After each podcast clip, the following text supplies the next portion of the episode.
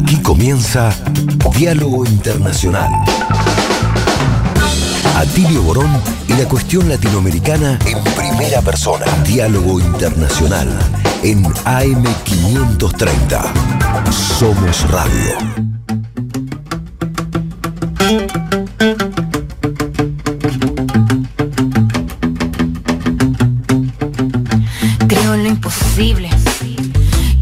Locura más cuerda es buscar cómo ser libre. Creo en lo imposible. Que de nuestras espaldas brotarán las alas que nos harán volar invencibles. Creo en lo imposible. Que el 5 silenciará el efecto de sus misiles. Creo en lo imposible. Creo que es posible hacer de este mundo un mundo sensible. Creo en nuestros sueños como punta de lanza. El arma perfecta para nivelar la balanza. Creo en las acciones, las acciones cotidianas que te llenan de vida, te llenan de esperanza. En lo pequeño radica la fuerza, con tu cariño yo caminaré, imaginando rutinas bellas para dar vuelta al mundo al revés. Empezar por nuestra casa primero, romper con todo nuestro miedo, ser consecuente de cuerpo y de mente para alzar el vuelo por senderos nuevos. Porque tu luz cotidiana enciende la sonrisa que sale por la mañana. Creo en ti, porque veo tu fuerza inexplicable, esa justa dignidad en ti. Yo reafirmo que tu rabia proviene del dolor y tu lucha florece del amor. Porque en ti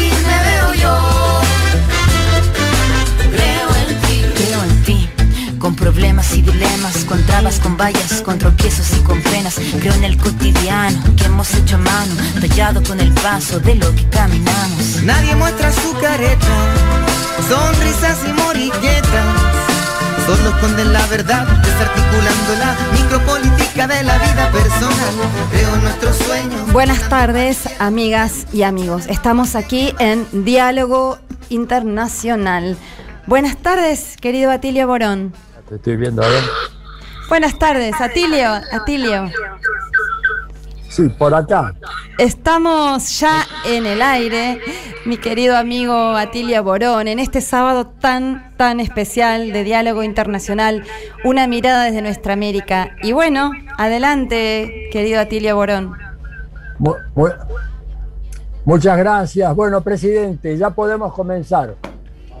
Excelente. Listo, pues. Estamos listos en el aire ya. En el- vamos a presentar entonces a nuestro bueno, en primer gran lugar entrevistado. quería agradecerle de todo corazón en nombre de la Radio Madres de Plaza de Mayo, en nombre de la radio de la Universidad de Avellaneda que eh, coproduce este programa y de toda la gente, ¿verdad?, que colabora, que nos honre con esta entrevista, esta capacidad de abordar algunos temas internacionales. Usted es un, eh, no solamente un lúcido testigo de la situación internacional, sino también un protagonista. Así que yo eh, quería eh, decirle, bueno, empecemos, por ejemplo... Atilio, Atilio, querido, sobre ¿cómo, cómo Atilio, fue que querido. ante una agresión internacional, que no internacional, sino Atilio, de Estados Unidos, Tenemos que, Trump, tenemos que presentar, mi amigo querido Atilio, porque bolivariana, ustedes reemergieron como la ave fénix y ahora hay algunos pronósticos de que la economía venezolana será una de las en mejor desempeño en toda la región para este año y el que viene. ¿Nos puede explicar un poquitito ese tema? Bueno, en primer lugar, un saludo a toda Argentina a través de Radio Madre AM 350. 530, perdón, 530. 530, 530, correcto, corrijo. Radio Madre AM 530. La radio de las madres de la Plaza de Mayo. Así es. Radio Avellaneda. Y también me dicen que está conectado Radio del Sur, Así es. la hermana menor de Telesur. Así es. Bueno, Así es. mi saludo a ti, a Tilio, a Tilio Borón. Siempre te leemos en las redes sociales. Siempre estamos atentos a tus orientaciones, a tus ideas, todo nuestro cariño. Igualmente está Paula Clanco, mis saludos, Mario Giorgi, Marcelo Rodríguez. Telma Luzani. Federico Montero y Telma Luzani. Y Telma, correcto. Amigas de Venezuela. Bueno, fíjate, nosotros precisamente tengo aquí este libro que tú conoces, ¿no? Memorias del secretario de Defensa de Estados Unidos en un tiempo extraordinario, de Mark Esper. Este libro y otros libros como el de Bulton describen el clima interno en la Casa Blanca y todos los planes contra Venezuela.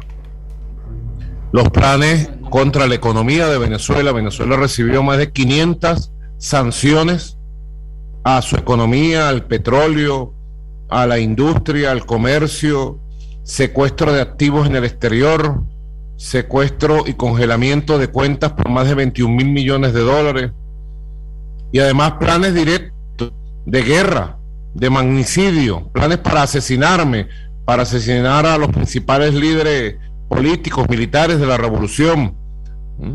Toda una ofensiva extremista que desde el 2018 se recrudeció. Eso tuvo un impacto tremendo en la economía. Nosotros estuvimos, a Tilio 14 meses sin vender una gota de petróleo. Después de 120 años, 120 años de ser Venezuela una economía productora y exportadora de petróleo de las primeras del mundo. Pasamos de 3 millones de barriles de petróleo diario a cero. Producto de la persecución contra quienes compraban el petróleo, el chantaje contra las empresas petroleras del mundo, la persecución contra los barcos que se llevaban el petróleo, el congelamiento de cuentas, la imposibilidad de pagarnos el petróleo, bueno, es una persecución espeluznante que en el mundo nadie habla de ella, que en los medios de comunicación no sacan, no sacan ni un milímetro de, de esta información. Nosotros, bueno, lo que hicimos fue una estrategia de resistencia, una economía de guerra, declaramos una economía de guerra, una economía de resistencia, y nos planteamos garantizarle al pueblo su alimentación, las medicinas, mantener los niveles de ocupación y de empleo y garantizar por la vía del sistema de carnet de la patria, un sistema que nosotros tenemos, carnet de la patria, donde están más de 21 millones de venezolanos que participan, garantizarle bonos mensuales de refuerzo a sus ingresos que le permitieran resistir y sobrevivir a ese momento tan difícil, tan duro. Esto dio como resultado, bueno, que la pasamos difícil. Luego llegó la pandemia en el año 2020, Atilio, y con la pandemia creímos por el ambiente que se creó en el mundo de solidaridad en aquellos primeros meses de febrero, marzo, abril, mayo del año 2020 que podría haber la posibilidad de una flexibilización humana de aquel bloqueo, de aquellas sanciones, de aquella persecución económica, energética, financiero. Y fue lo contrario. Atilio, fue lo contrario. Se recrudecieron las medidas se le llamaba a las empresas transnacionales, empresas que venden, eh, ¿cómo se llama? Fármacos, medicinas en el mundo, para amenazarlas si le vendían antivirales o medicinas que tuvieran que ver con el coronavirus a Venezuela. Y se hizo una campaña en el Miami Herald, New York Times, en el diario El País de España y en toda la prensa de la narcooligarquía colombiana para decir que Venezuela iba a ser el epicentro mundial de la pandemia. Y casi, casi se decía que había que invadir a Venezuela para evitar que ese epicentro contaminara Sudamérica, América Latina, América del Norte, el mundo. Se hizo un formato para convertir la pandemia precisamente en un factor más para desestabilizar a Venezuela, para atacarla, para crear condiciones para su invasión, para su ocupación, una cosa de locos, de mentes, de mentes, mentes de mentes. 2020 se recrudecieron las conspiraciones, los ataques contra los servicios públicos, el ataque contra el servicio eléctrico. El 3 de mayo, el intento de invasión, en parte Mark Sparrow lo explica en este libro. 3 de mayo, el intento de invasión con mercenarios entrenados en Colombia bajo la protección y el financiamiento de Iván Duque. Y se dio a conocer el contrato entre Juan Guaidó y los mercenarios estadounidenses en Miami. Contrato que se hizo luego de que el encuentro, el primer encuentro de Juan Guaidó con el jefe de los mercenarios estadounidenses fue en la Casa Blanca, directamente, por Ahí lo orden con- de Donald Trump. Ahí lo testifica Sper, ¿no? En ese libro. Esper testifica cómo se hablaba del Plan Florida. Y el Plan Florida resultó ser, la Operación Gedeón, que fue una invasión, intento de invasión, por las playas del litoral central de La Guaira, en Macuto, que fue repelido por la población, por las milicias y por las fuerzas policiales de Venezuela. Fueron capturados buena parte de sus autores materiales, capturados por el pueblo. Venían dos gringos, dos marines, pertenecientes a los cuerpos de inteligencia de Estados Unidos, quienes eran los entrenantes o entrenadores de, esa, de aquella gente. Eso fue el 2020. Bueno, luego sucedió lo que sucedió en las elecciones de Estados Unidos y el 2021 significó para Venezuela un año de consolidación de paz y el primer año de la recuperación de la economía real, de la economía que produce alimentos, zapatos, ropa, de la economía que produce bienes y servicios para el pueblo. El año pasado, ante los ojos asombrados de Occidente y del imperio gringo, Venezuela logró un crecimiento del 5% de su economía real y una desaceleración de la hiperinflación inducida que habíamos vivido entre el año 2018, 2019, 2020. Una hi- hiperinflación brutal que creo sería difícil de aguantar por cualquier país del mundo. Mesa. Ahí se abrió un micrófono. Quédate, Paula, por favor. Perdón, perdón. Mutéense, por favor. se les abrió un micrófono, Atilia. Sí, pero no- mira, quisiera controlar todo, ser un dictador como eres tú, pero no puedo. Te voy a enseñar, te voy a No, enseñar. claro, voy, mira, yo mismo tomo el avión de Conviasa, me voy a Caracas, me enseña, porque no puedo manejar cinco personas ni una radio, imagínate. Bueno, perdón la interrupción. Este, Mira, pero Tilio. entre paréntesis, para quienes se enganchan ahora al programa, el diálogo que estamos teniendo es nada menos con el presidente constitucional de la República Bolivariana de Venezuela, Nicolás Maduro Moros. Digo porque hay gente muy despistada que de repente dice, ¿qué pasó aquí? Bueno, pues ahí le digo, estamos escuchando ustedes al presidente Maduro en esta entrevista que estamos desarrollando hoy. Bueno, pues adelante, presidente. Sí, perdón, presidente, buenas tardes. Adelante. Paula. Bueno, aprovechamos, sí, para saludarlo, ya que hubo esa interrupción. Eh, les queríamos dar la bienvenida. Les queríamos dar la, la bienvenida al programa de radio de las Madres de Plaza de Mayo y de la Universidad Nacional de Avellaneda y decirles a toda nuestra oyentada que tenemos el honor de recibir acá al presidente de la República Bolivariana de Venezuela. Así que perdone las interferencias técnicas, pero, con todo el amor del mundo, estamos acá escuchándole atentamente. eh, eh, con ganas de y representando a una en buena parte del pueblo argentino que estamos muy atentas eh, y les queremos mucho. Sé que es así. Recientemente estuvieron por allá en encuentros de la comunidad de estados latinoamericanos y caribeñas, CELAT, nuestro ministro Ernesto Villegas. Ustedes conocen, periodista, líder de opinión aquí en Venezuela, que es ministro de Cultura. Y estuvo la semana pasada la ministra de Educación, la profesora Yelitze Santaella.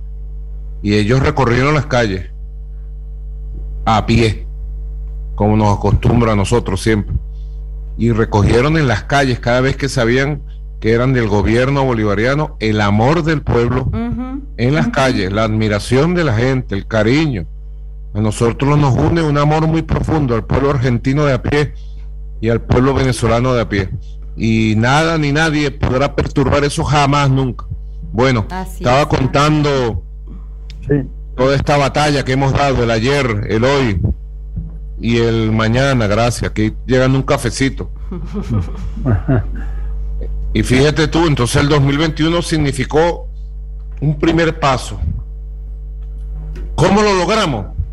En base al esfuerzo nacional, en base al liderazgo nacional, en base a la unión de todos los sectores productivos, en base a líneas claras. Yo definí 18 motores económicos y desarrollamos una estrategia específica para cada motor económico, para resolver los problemas logísticos, para sustituir importaciones, para resolver el tema del financiamiento en bolívares, en dólares.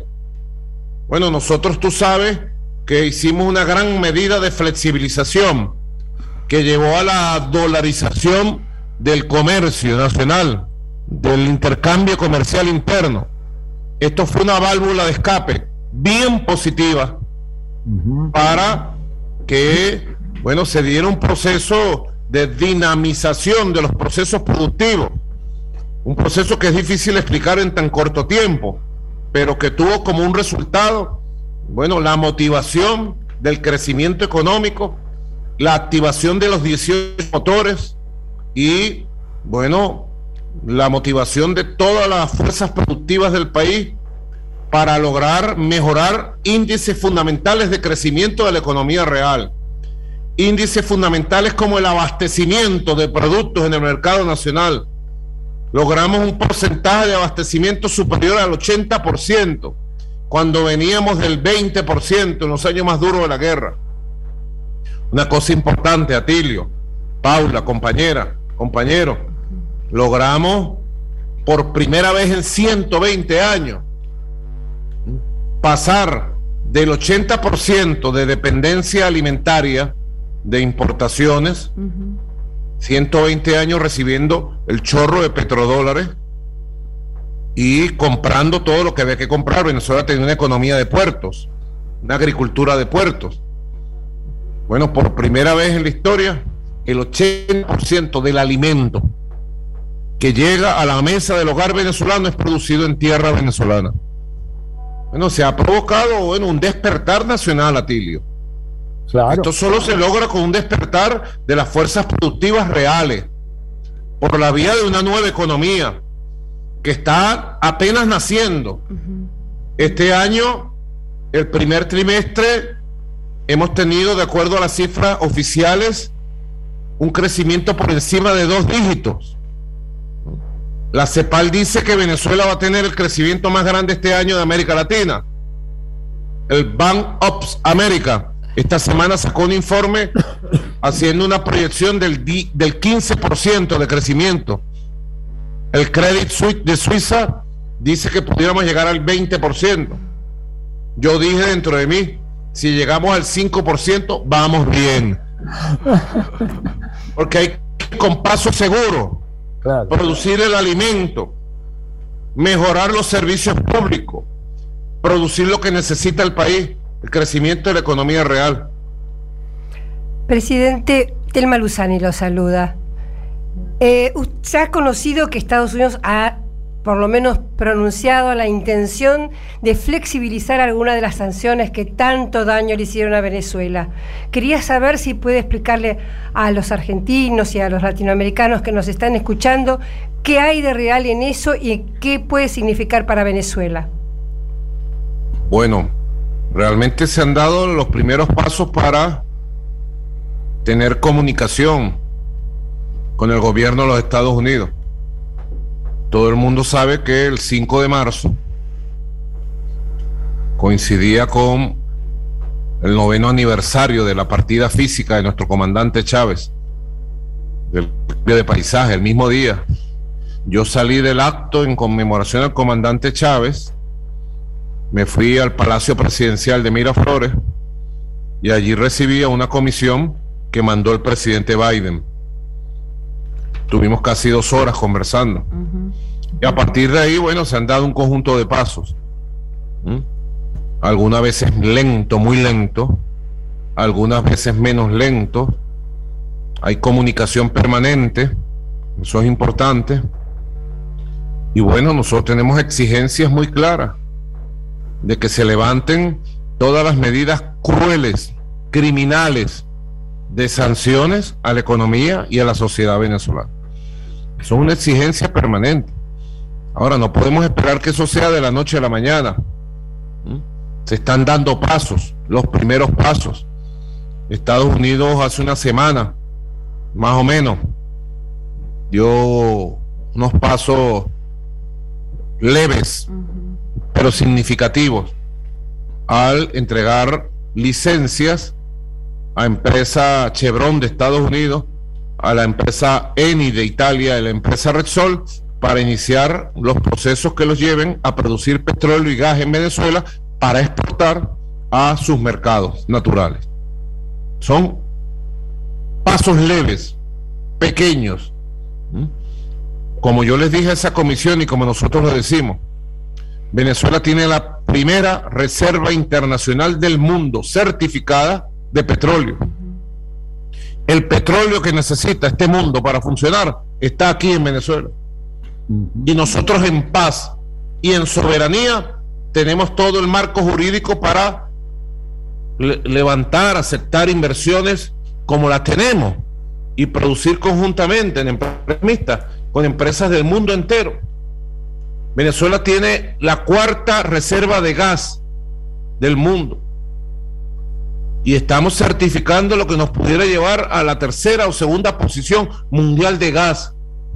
Tenemos un cinturón gasífero impresionante en el Caribe, en el norte de Venezuela. Todo el gas que necesite toda nuestra región está aquí. Bueno, ustedes también tienen mucho gas allá en Argentina. Sudamérica es una potencia de gas. Solo para hablar de petróleo y de gas y el mundo tiene que sacarse de encima ese relacionamiento basado en el chantaje, en la amenaza, en la coacción, en sanciones. Miren lo que están haciendo con Rusia. ¿Ah? Sancionan a Rusia. Y cada sanción contra la economía rusa se regresa como un boomerang contra Estados Unidos, Europa y el mundo. Es un suicidio económico lo que está cometiendo Europa y Estados Unidos al sancionar y perseguir a Rusia. Porque Rusia es una potencia económica, tecnológica, financiera. El mundo tiene que abandonar, sobre todo el mundo del norte, tiene que abandonar la práctica de la coacción, de la amenaza, de las sanciones, del bloqueo. Miren lo que han hecho con el pueblo de Cuba durante más de 60 años. Perseguirlo de manera cruel, criminal, perseguir su comercio, perseguir su economía. Bueno, eso debe acabarse, debe acabarse. Pero sin lugar a dudas, me parece positivo los pasos que hemos dado con los Estados Unidos de Norteamérica desde el 5 de marzo. Todavía no son suficientes, pero son positivos. ¿Usted lo toma como una contradicción el hecho de que, por ejemplo, tanto Venezuela como Cuba, como em, Nicaragua hayan sido excluidos, maltratados en el tema de la cumbre de las Américas? O sea, es como un paso positivo por un lado, por lo de las petroleras, pero al mismo tiempo una exclusión que no se puede de ninguna manera aceptar. Es una contradicción a todas luces de la reunión de Los Ángeles donde se pretende hacer una cumbre de las Américas. Ya está claro, eso no es cumbre, y menos de las Américas, es una reunión donde irán, bueno, representantes importantes, respetables de nuestra América. Pero sencillamente el propio gobierno de Estados Unidos se encargó de meter una puñalada a la posibilidad de éxito de la cumbre de las Américas. Más de 25 gobiernos del continente han expresado su protesta pública y su exigencia de que se invite a todos los gobiernos y países del continente. 25 de 33, casi el 90% de gobiernos del continente han tenido la valentía, bajo distintas modalidades, de expresar su protesta. Esas cumbres, ustedes recuerdan, Atilio, Paula, compañeros, compañeras, nacieron en el año 94. Las convocó Bill Clinton, ¿verdad? Bill Clinton la convocó en el 94. Mira, y coincidió la realización de la cumbre en Miami para proponer el acuerdo de libre comercio, el ALCA, no era otra cosa que la colonización económica del continente por parte de Estados Unidos, coincidió con el primer encuentro entre el comandante Chávez y el comandante Fidel Castro. 13, 14, 15 de diciembre del año 94. Cosas de la vida, ¿no? Allí estaban haciendo el ALBA ya. Estaba dando sus primeros pasos el ALBA, la CELAC, UNASUR, en aquellos encuentros. Lo cierto es que las cumbres de las Américas del año 94, todas pretendieron imponerse con el acuerdo de libre comercio. Fue en el año 2001, en las protestas de Ottawa, recuerden ustedes esa cumbre de las Américas rodeada de pueblo, que el comandante Hugo Chávez salió a saludar al pueblo protestante. Luego, cuando se firmó el acuerdo final, el comandante Chávez salvó su voto y rompió el consenso. Y no se pudo aprobar el ALCA. Ahí quedó la firma de él. Luego se convocó la cumbre del 2005 en Mar del Plata. Y sobre todo en Argentina deben recordar lo que pasó en Mar del Plata. Allí las voces valientes, rebeldes de Néstor Kirchner, Lula, Chávez, Tabaré Vázquez en paz descanse, se plantaron a defender los intereses de esta región latinoamericana caribeña. Se hizo una gran movilización, hubo hasta violencia en las calles. Hubo ese congreso allá gigantesco en un estadio de fútbol en Mar del Plata encabezado por el gran Diego Armando Maradona. Bueno, fue una jornada bella, colorida, feliz, y Mar del Plata agarró la consigna histórica de Alca, Alca, al carajo. Y el Alca se fue para el carajo. Y las cumbres de las Américas, desde el 2005 en Mar del Plata, perdieron objetivo, perdieron agenda, perdieron sentido, la perdieron. Yo fui canciller del comandante Chávez desde el año 2006 hasta su desaparición física y pude participar en la cumbre de Trinidad 2009 cuando llegó Obama. Bueno, una cumbre general de debate. Allí nosotros llevamos una posición firme y en el ALBA designamos al comandante Daniel Ortega para que llevara la voz de protesta porque no se invitaba a Cuba. Luego vino la cumbre del 2011, si mal no recuerdo, en Cartagena de India, Colombia. Y allí sí no se asistió. Bueno, porque no se invitó a Cuba. Asistieron otros países. Nosotros mandamos a Evo Morales como voz del ALBA. Después vino, pero ya sin sentido. Fueron cumbres sin objetivo, sin tema, sin propuesta, sin decisiones que tomar cumbres que se transformaban en cumbres turísticas. Las cumbres de las Américas se transformaron en cumbres turísticas para pasear, para ir a conocer los países, pero no para tomar decisiones sobre los problemas de las Américas, sobre los temas de la pobreza, de la salud, de la educación, del empleo, del trabajo, de la migración. No hay tema en la cumbre de las Américas. En el año 2018 se dio la cumbre en Lima a última hora el criminal convicto y confeso Pedro Pablo Kuczynski, que era presidente de... Pero a petición del gobierno de Donald Trump nos excluyó. ¿Te acuerdan que yo tuve ahí un tejemaneje, como decimos nosotros con él? Yo amenazaba que iba a agarrar el avión, que me iba para Lima, que iba para Lima, y ellos me esperaban en Lima, pero yo no llegaba. Una cumbre insulsa Tan es así que Donald Trump no asistió, mandó a un Gris Mike Pence. Y la cumbre pasó con más pena que gloria.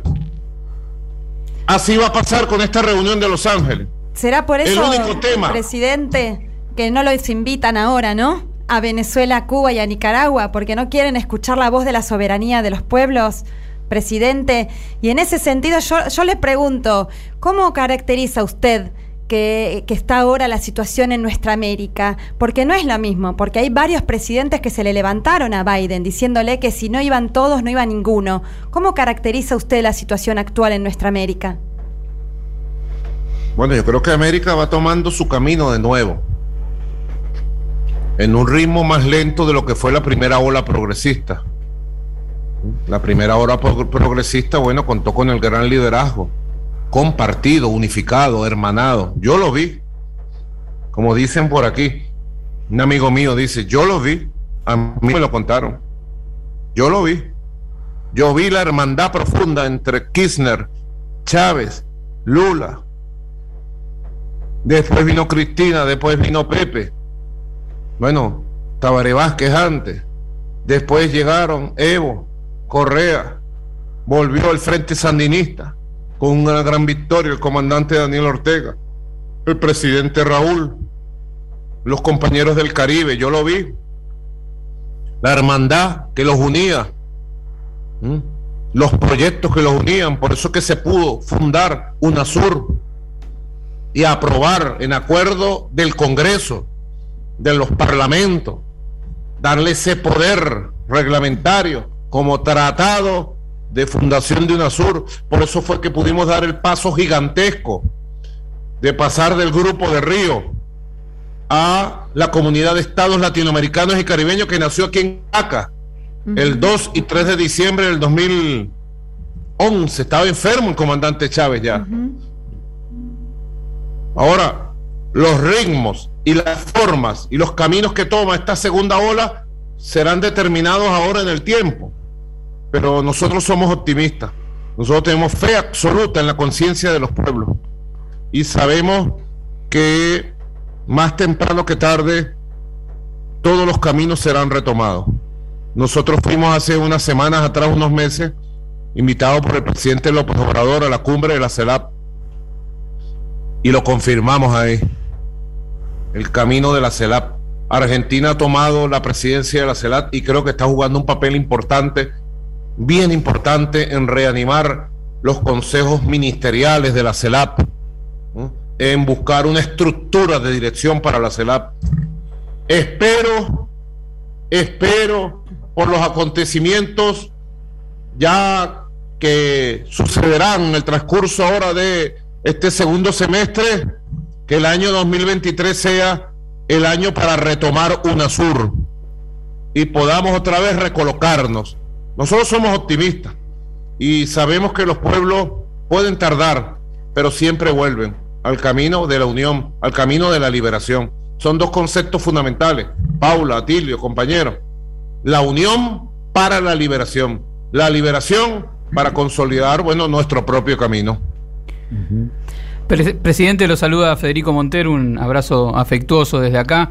Quería preguntarle, en ese marco que usted describe de, mayor coordinación con, la Argentina, bueno, ¿qué fue lo que es público que usted se comunicó telefónicamente con Alberto Fernández de cara a esta cumbre?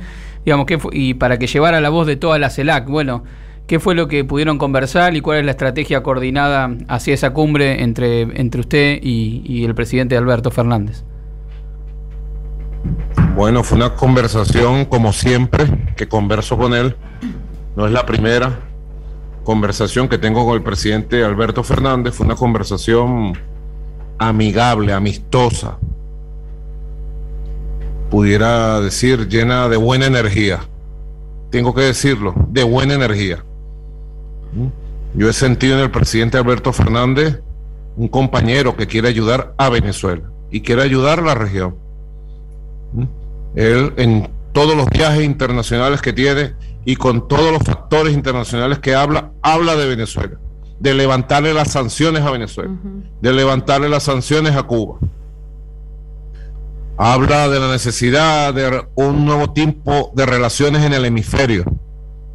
Y lo ha dicho en privado bastante, me consta. Y lo ha dicho en público también. Estuvimos conversando y yo le dije que me parecía muy bien que él llevara como presidente de la CELAP la voz de América Latina y el Caribe hasta la reunión de Los Ángeles. Y sé que vamos a estar bien representados en la reunión de Los Ángeles en la voz del presidente Alberto Fernández. Porque es un hombre además valiente. Y un hombre que lo que cree lo defiende. Y él está en contra de la exclusión, así como el presidente López Obrador. Hablábamos ahora fuera del micrófono con Atilio. Son vías válidas, son formas de lucha diferentes. Hay presidentes y primeros ministros que han dicho que no van a la cumbre de las Américas, llamada así, a esta reunión de Los Ángeles, en protesta por la exclusión. Y hay otros que dicen que van a ir a protestar allá en ese salón, esa sala de la reunión. Es válido, es válido. Y bueno, me parece que además, no solo válido, no solo que es válido, está llegando un poquito más de café. ¿No, quiere un mate, presidente? Oye, sería buenísimo un mate. ¿Ah? Aquí estamos con el mate. Pero ahora el mate es individualizado. Sí, sí. Por el coronavirus, ¿verdad? Antes, antes uno se pasaba el mate entre varios. Así es la cosa, ahora es menos comunitario. Aquí lo tenemos al compañero Marcelo Rodríguez que le quiere hacer una pregunta, presidente. Buenas tardes, presidente Maduro. Marcelo Rodríguez lo saluda. Una, una alegría poder charlar con usted.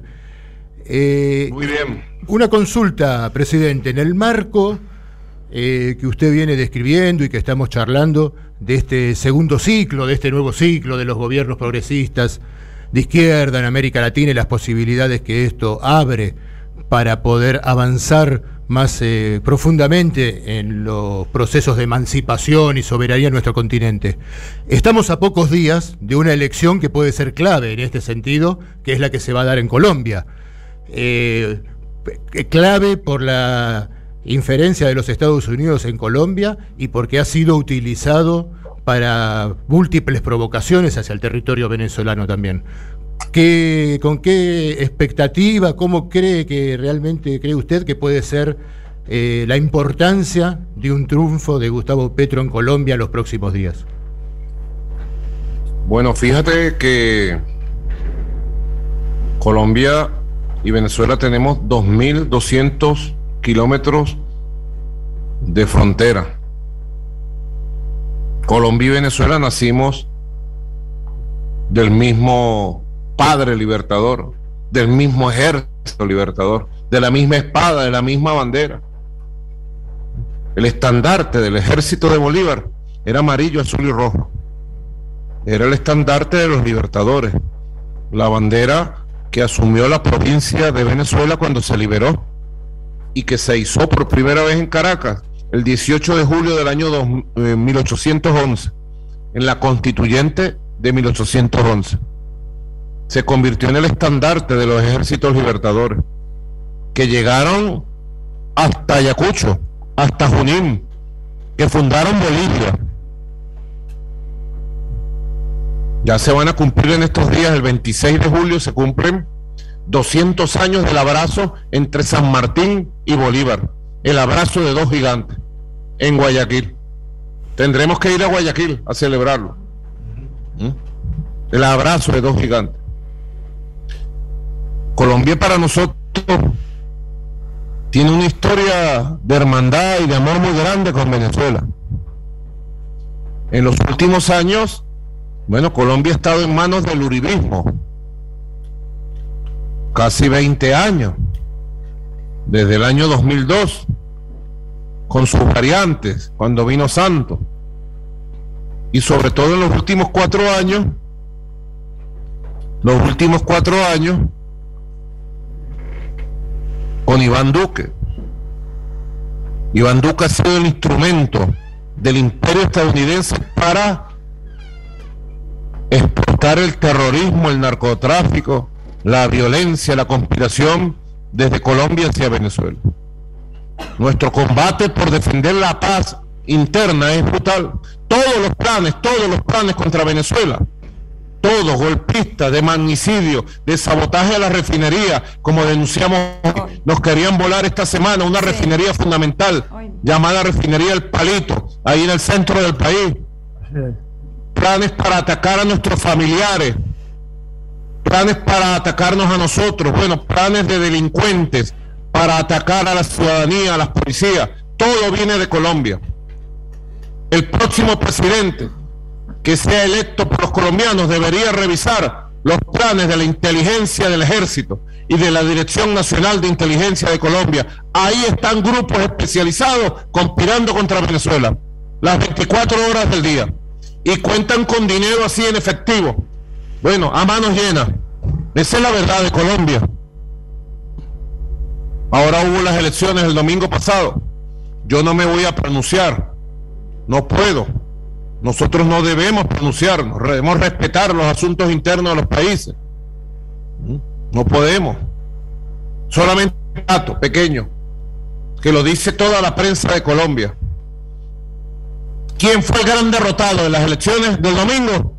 Aplastantemente derrotado, Iván Duque. Iván Duque hundió al llamado uribismo, lo hundió, lo aplastó, lo autodestruyó, lo implosionó. Eso lo dice la prensa de Colombia, no lo digo yo. Yo solamente leo lo que la prensa de Colombia dice. Ahora, ¿qué va a pasar el 19 de junio? El pueblo de Colombia de manera autónoma decidirá. Nosotros no nos metemos jamás en los asuntos internos de Colombia. Como pedimos de Colombia, no se mete en los asuntos internos de Venezuela. Será el pueblo de Colombia de manera soberana quien tome su decisión y desde Venezuela siempre diremos amén, amén, amén. Es lo único que podemos decir. Presidente. que nosotros amamos a Colombia y anhelamos tener tiempos de paz y de cooperación con Colombia. Anhelamos tener tiempos de paz, de encuentro y cooperación con Colombia. Presidente, la tenemos nada menos que a Eve de Bonafini en línea que quería intercambiar unas palabras con usted. Eve, adelante, buenas tardes, un placer que estés con nosotros. Felicidades, Eve. Hola, ¿cómo estás? ¿Qué decís, querido? Qué alegría. Te estoy escuchando, muy orgullosa. Gracias, Eve, gracias. Qué Sabes alegría. que estamos siempre firmes a tu lado para lo que mandes, como siempre, como, como en Chávez y seguimos con vos. Gracias. ¿Cómo estás tú, Eve? ¿Qué me cuentas? Y nada, estamos en una pelea muy grande. Acá en el país pasan muchas cosas y a pesar de que hace 45 años que estamos en la calle, las madres todavía sigue habiendo problemas en esta Latinoamérica con estos yanquis que se meten por todos lados, que parecen como las ratas. Así que bueno, te escuchamos a vos y nos da mucho ánimo y lo de lo de Colombia también nos da mucho ánimo y tal vez lo de Brasil y tal vez volvamos, como vos decías, ¿no? A hacer otra vez Latinoamérica tan brillante que con los compañeros que siguen vivos, ¿no? Chávez y, nuestro querido Néstor y, Fidel, no, no mueren, esos hombres son únicos y no mueren nunca, ¿no? Como decía un gran cantor Cuando quedan hombres como vos, bueno, acompañan. Como decía Ali Primera, no mueren. Los que mueren por la vida no pueden llamarse muertos. Y también decía Ali Primera que no morimos, solo cambiamos de paisaje. ¿Mm? De, o de casa, depende. La verdad. estamos, estamos muy orgullosas que nuestra radio haya hecho este reportaje, que no, que no sea el último, todas las veces que necesites salir por la radio, tiene que servir para eso nuestra radio y estamos a disposición como siempre para lo que mandes. Gracias, Eve. Gracias palabra generosa. Eve, la lucha siempre... mucho, mucho, los queremos mucho a ustedes. Yo te escucho a ti y pienso que la lucha siempre será nuestro destino y siempre valdrá la pena luchar, luchar y luchar. Con Fidel nos decía, hasta el último aliento, luchar, luchar, luchar. Para nosotros la victoria es la lucha. Así es. La política es eso, luchar siempre. Hay gente que la política se cree que es un cargo. No, no. La política es la lucha permanente y constante por la libertad, por, por ese viva la patria que la, tenemos tan adentro, ¿no? La parte tiene que ser Latinoamérica, me parece. Seguro, Eve. Dale saludo a todos nuestros amigos, amigas por allá, a las abuelas de la Plaza muchas gracias y la radio está siempre a disposición, ¿eh? Para lo que quieras, todas las veces que sea necesario, ¿eh? espero más temprano que tarde darte un abrazo en Buenos Aires. Sí. Oh, ay, qué bueno sería, cómo me gustaría. No me olvido nunca la primera vez que viniste, que viniste con, con Chávez. Seguro. Así que siempre me acuerdo mucho de vos.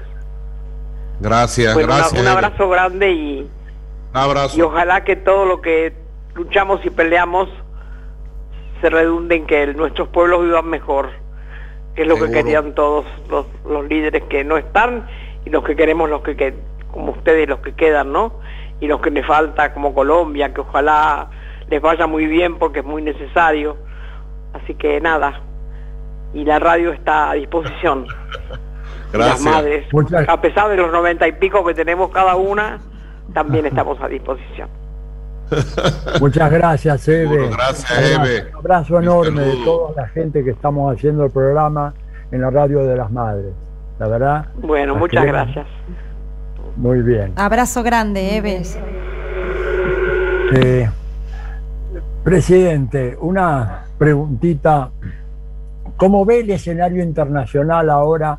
Algo eh, empezó a hablar sobre la guerra, el efecto boomerang.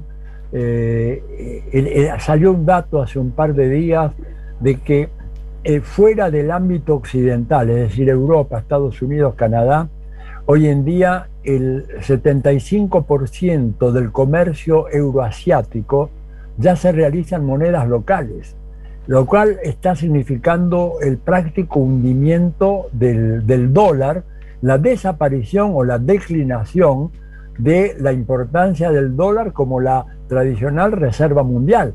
De hecho, salió un informe de un banco inglés, no sé si fue Barclays o cuál, que decía que hoy en día la moneda más fuerte a nivel mundial era el rublo que era la única que tenía un respaldo en oro, algo así como 5 mil rublos por un gramo de oro, mientras que el respaldo del dólar es la confianza que puedan tener consumidores ingenuos en que esa moneda servirá para mantener su valor eh, durante mucho tiempo. ¿Cómo ves entonces el impacto este, el impacto económico de la guerra?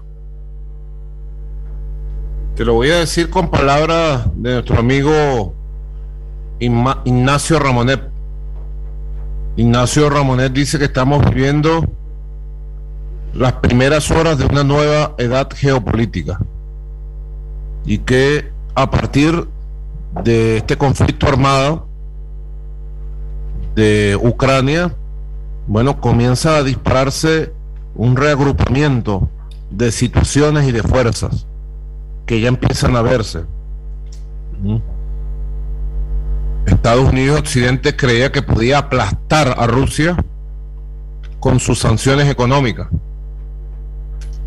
Y ha sucedido lo contrario. Pues Rusia es un país, una gran potencia energética, pero también una gran potencia alimentaria, agroalimentaria. Y tiene sus finanzas fuertes, sanas, sus capacidades para transitar su propio camino. Y además tiene relaciones en el Asia, China, Asia, en el Pacífico, en África, en América Latina y el Caribe, propias, independientes.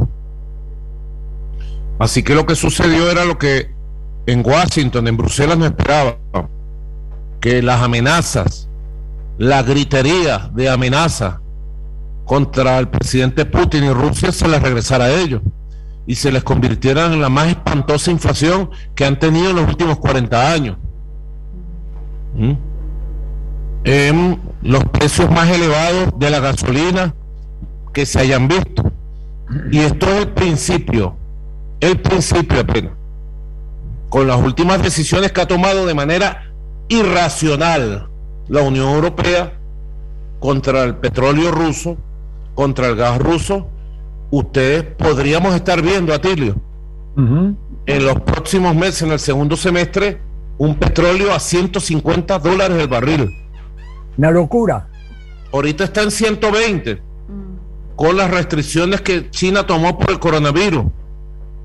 Apenas China abra completamente las medidas sanitarias y la actividad industrial y económica arranca al 100%, el petróleo pudiera dispararse hasta llegar a 150.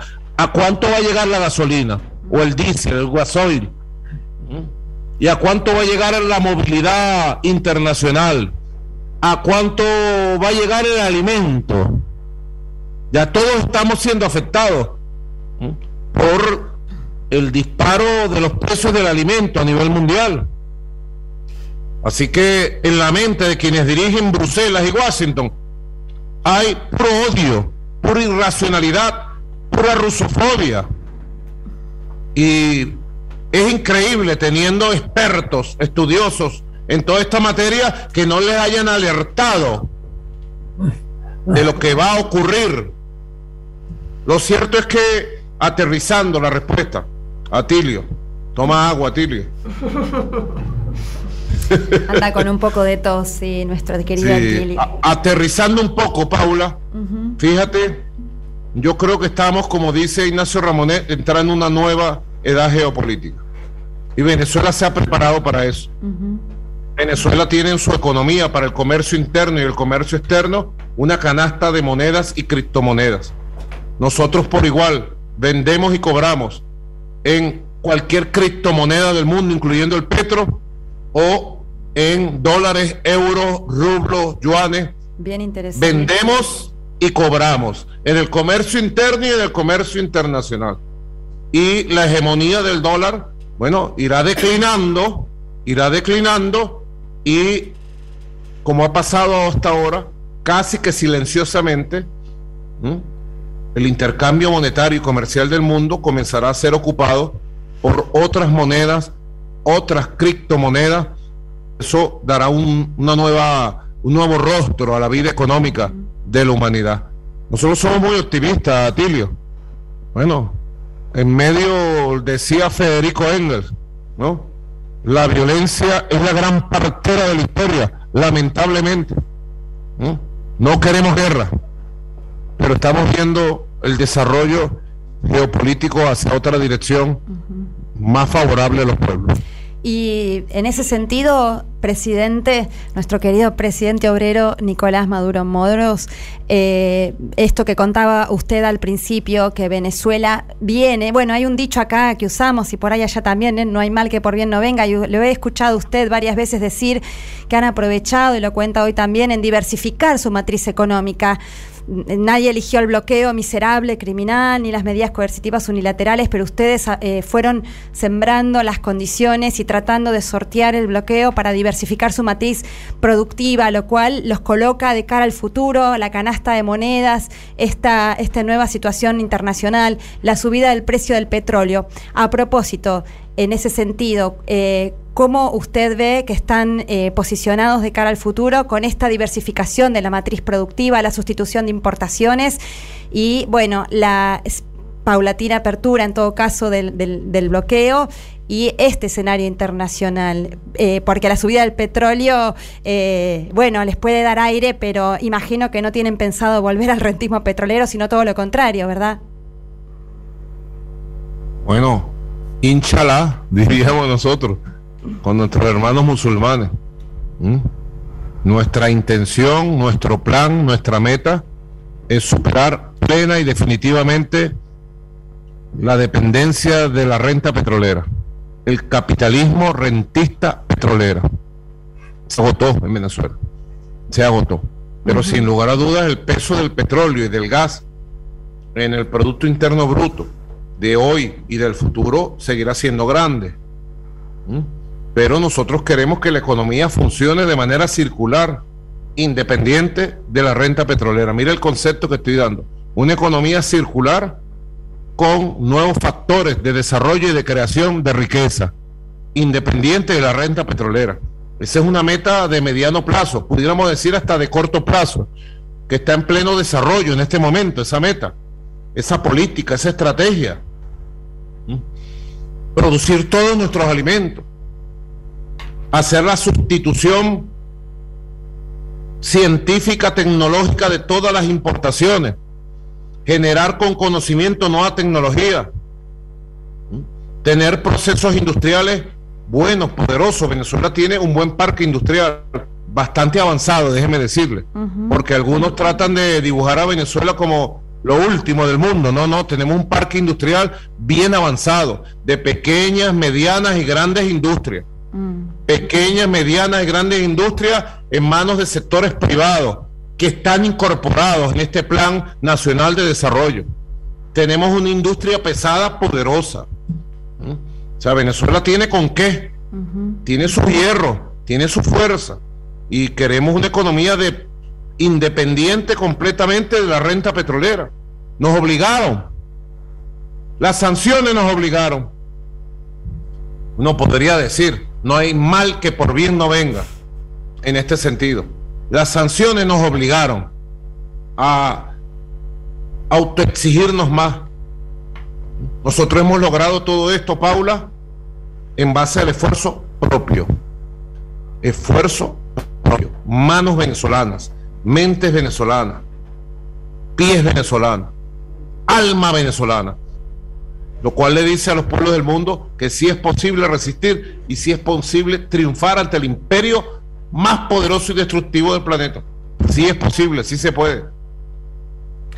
Sí, la pregunta que quiero hacer justamente surge de esta referencia que hace a cómo las sanciones terminan de alguna manera digamos, ayudando a Venezuela y antes hizo una referencia similar a la ayuda que está significando para Rusia. Ayuda entre comillas, digo, ayuda a cambiar el sistema, a cambiar un poco las mentalidades y, las, eh, las encerronas.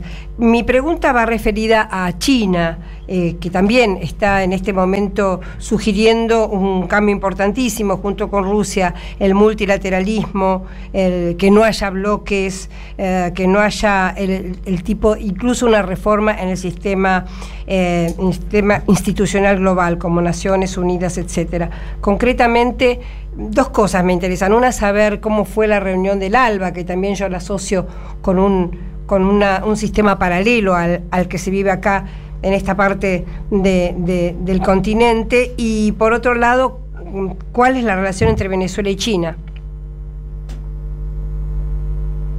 Correcto. Bueno, lo primero que la relación Venezuela-China es de asociación estratégica estrecha, poderosa. Bueno, si no hubiera sido por China, hubiera sido imposible enfrentar la pandemia, el coronavirus. Nosotros tuvimos nuestros propios métodos para cuidarnos. Fuimos creando. Primero tuvimos una gran, una gran cuarentena muy poderosa, de más de 100 días, los primeros 100 días. Nosotros siempre llamamos cuarentena voluntaria, consciente y así fue. Luego empezamos a aplicar un método llamado el 7 más 7. Siete días, una semana de cuarentena, siete días de flexibilización. Y allí fue cuando empezó el proceso, mira, de recuperación económica. Eso lo llevamos hasta prácticamente noviembre del 2021. Y luego de flexibilización abierta y control total de la pandemia. Ahora, China fue fundamental. De China llegaron aviones, aviones, un puente aéreo con medicina, antivirales, equipo para atender a los casos más graves, en este caso, ¿cómo llaman esto que meten el tubo por aquí? Este, respiradores. China estuvo en la primera línea. Cuando apareció el tema de la vacuna, los Estados Unidos llamó, llamaron a todas las empresas que estaban produciendo vacunas en el mundo, a todas, y las amenazó si le vendían vacunas a Venezuela. Llegaron al colmo, eso lo hicieron. Y China y Rusia, pero en este caso China, firme con Venezuela. Vacunas además de una gran calidad que nos ha permitido vacunar el 100% de la población mayor de dos años hacia arriba.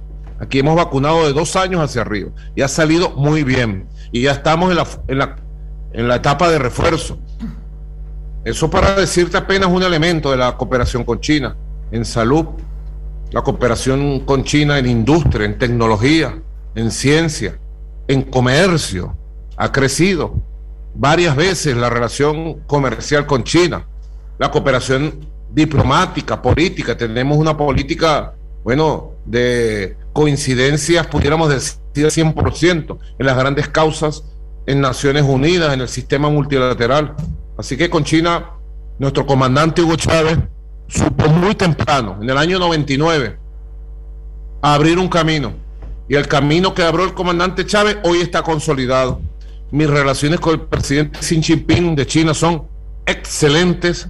Nos comunicamos de manera permanente por cartas, nos comunicamos por teléfono y no pierdo la esperanza este mismo año de volver a China cuando ya las condiciones del coronavirus lo permitan Y se abran los protocolos diplomáticos. Sobre la primera pregunta, la reunión del ALBA fue bien productiva. El ALBA lo conformamos 10 países de manera directa, pero siempre están invitados 4, 5, 6 países. En esta oportunidad hicimos la reunión de presidentes y primeros ministros de los 10 países de ALBA. Y allí, bueno, como siempre, en, en un ambiente de camaradería, de hermandad, discutimos a fondo todos los temas que tienen que ver con la convocatoria de la pretendida cumbre de las Américas. ¿no? Y tomamos una decisión firme de repudiar el intento de exclusión contra Venezuela, Nicaragua, Cuba, de apoyar la protesta de gobiernos y de pueblos contra esta pretendida. Fíjate lo que ha pasado, hablando de protesta. En Los Ángeles le negaron el permiso a una gigantesca marcha que se había convocado para protestar la exclusión de Venezuela, Cuba y Nicaragua. Le tienen miedo a los pueblos en las calles. Así que te puedo decir que el ALBA, en el ALBA reina un espíritu de trabajo permanente. El ALBA quizás es el único organismo multilateral que trabajamos en cosas concretas, en la salud del pueblo, en enviar médicos a los países, en la educación, en el deporte, en la ayuda energética. Hemos reactivado Petrocaribe. Hemos empezado con seis países del Caribe y vamos a expandirnos otra vez hasta los 18 países del Caribe. Así que el ALBA goza de muy buena salud y ha tenido una exitosa cumbre en La Habana recientemente. Muchas gracias. Presidente, usted, usted sabe que los ingleses son muy a- afectos a las apuestas, ¿no? Las casas de apuestas que hay por toda Inglaterra son tremendas.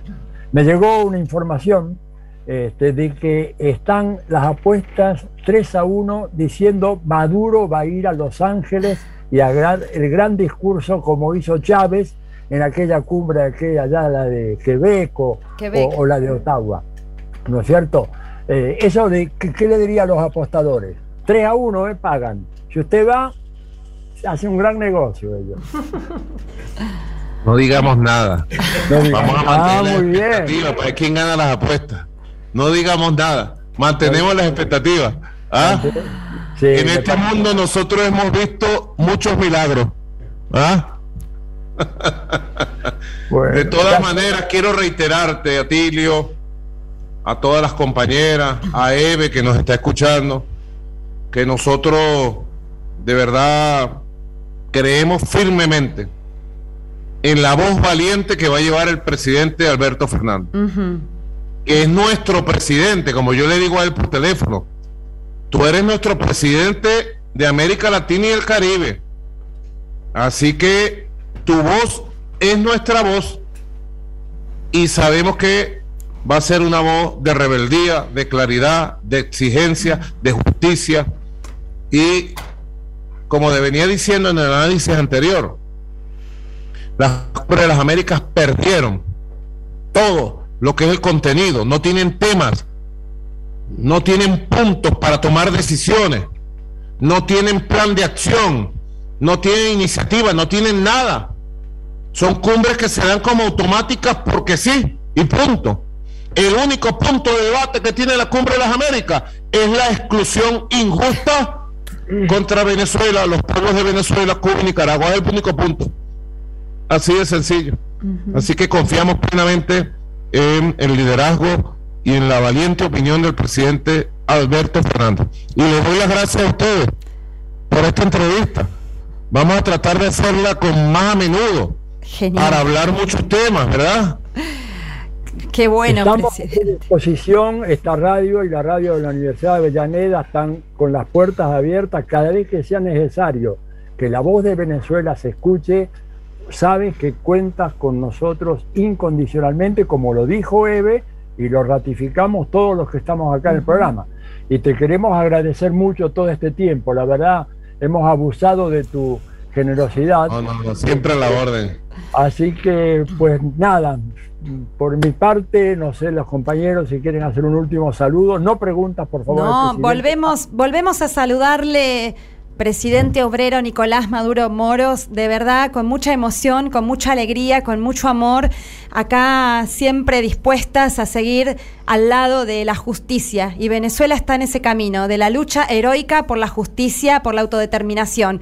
Hay mucha gente aquí en Argentina que seguimos con fuerza, que apoyamos, que nos movilizamos. Tuvimos duros cuatro años de un presidente que le dio la espalda a los pueblos y que lamentablemente se enemistó con el gobierno bolivariano de Venezuela, apostándole al seguidismo de los Estados Unidos. Pero esa historia la enterramos y esperamos que acá las argentinas y los argentinos seamos capaces de no volver a eso y seguir construyendo con ustedes una historia de reconciliación, de unidad por la patria grande, porque eso es lo que necesita Venezuela y la Argentina para salir adelante. Así que le mandamos todo nuestro amor por Gracias. su intermedio al pueblo bolivariano. Muchas gracias. Yo también de mi parte, además quiero hacer un agregado, no solo por lo que el recuerdo que tenemos de Venezuela, que tanto nos ha ayudado a la Argentina, sino agradecer ese extraordinario invento que ha sido Telesur, que es Telesur, que gracias a eso tenemos una información fidedigna, verdadera, completa. Así que también, entre otras cosas, le debemos Telesur a Venezuela. Así que por mi parte también muchísimas gracias y un gran saludo a Patricia Villegas. Bueno, mira, esta entrevista la van a pasar, me dicen ahora. Telesur pidió la entrevista Ajá. y va a transmitir la entrevista. Creo que hoy mismo sábado en la noche, así Qué que estén bueno. pendientes. Y yo quería decirle, hoy me llegó este regalo de Farruco VI. Ajá. Es un libro muy hermoso que contiene tres escritos. Se llama ¿Por qué soy chavista? Lo voy a guindar en mis redes sociales, en mi Twitter, en mi Instagram, en el Facebook, porque realmente es un libro maravilloso, maravilloso, y que recoge todo este espíritu latinoamericanista, latinoamericano caribeño, que nos mueve a todos nosotros. Qué bueno. De verdad, es impresionante la fuerza del amor que tenemos nosotros por Argentina. Y también aquí en Argentina, presidente Maduro, quiero aprovechar para saludarlo y, y de contarle que han llegado una gran cantidad de mensajes aquí en la radio, de oyentes, expresando su alegría, su felicitación por este reportaje y toda su solidaridad con Venezuela y su apoyo a la construcción de la patria grande que necesitamos. Así que también quería hacerle llegar los saludos que nos están mandando todos los oyentes y todas los oyentes de nuestro programa. Presidente, y déjeme decirle que aquí también somos maduristas. Somos chavistas, pero somos maduristas, ¿eh? Porque usted se puso una mochila muy fuerte, muy pesada, una ofensiva muy enorme, como relató al principio. Atentaron contra su vida y, contra todo el tiempo está afrontando esta semana lo de boicot contra los servicios eléctricos. Y bueno, nos pasamos mucho tiempo en el programa relatando todas las ofensivas y los ataques que les hacen y cómo ustedes resisten heroicamente. Y usted, presidente, encarna la cabeza de ese pueblo valiente y realmente por eso lo queremos mucho, lo admiramos mucho y somos maduristas. Bueno, que. Dios la bendiga. Y yo Bueno, les digo con Ernesto Che Guevara, les digo con Ernesto, siendo guevarista, le digo hasta la victoria siempre. Hasta la victoria, Gracias. señor presidente. Venceremos. Gracias. Muchas gracias.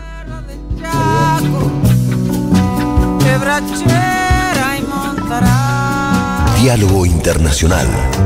Con Atilio Borón. Identidad y protagonistas. Deja tu mensaje en nuestra línea de oyentes de WhatsApp. 11 3200 0530. Somos Radio. AM530. Tronador, agua mineral, botellones y dispenser para el hogar y la oficina. Hacé tu pedido al 4201-2627 o mandanos un mail a info arroba aguatronador.com.ar. Tronador, agua de mesa envasada. 12 de octubre 632 en Avellaneda.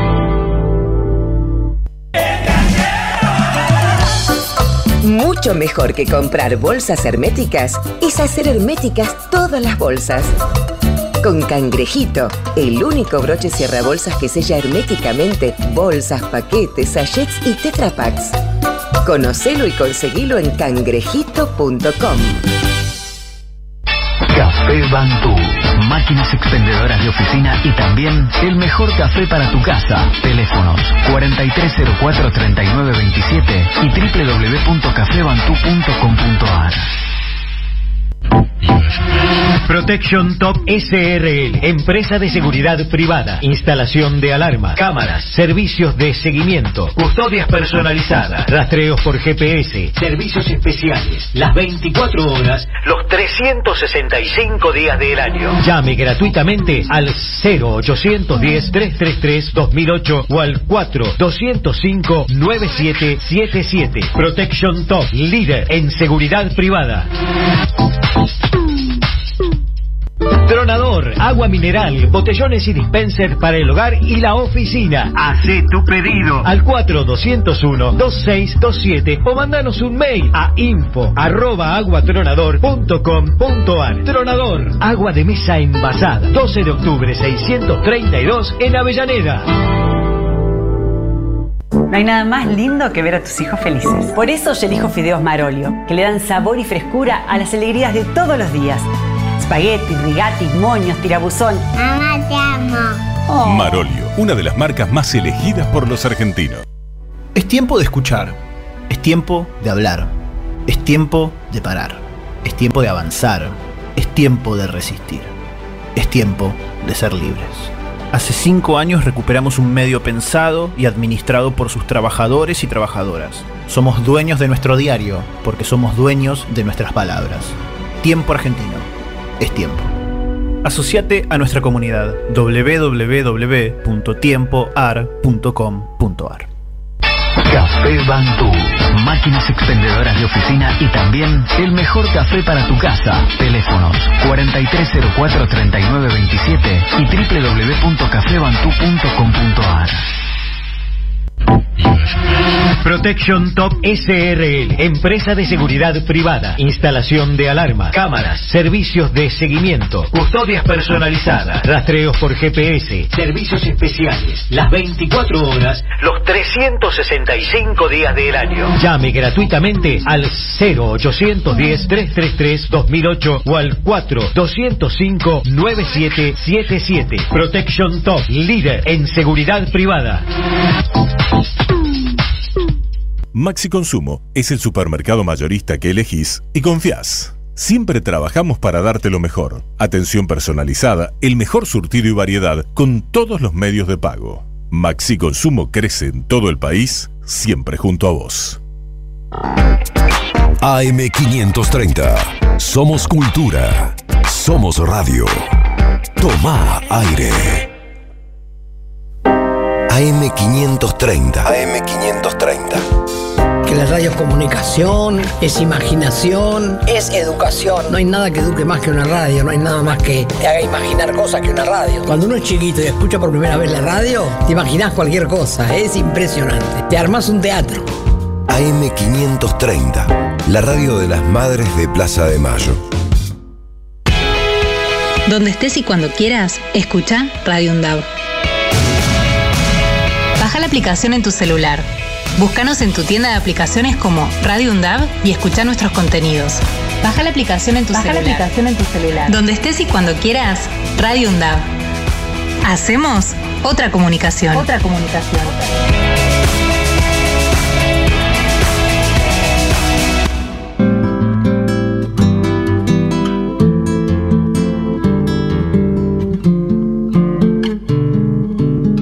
Diálogo Internacional con Atilio Borón. ¿Quién dijo que todo está perdido?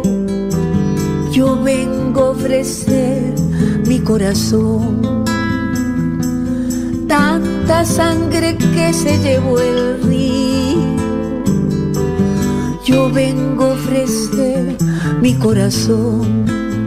No será tan fácil, ya sé qué pasa.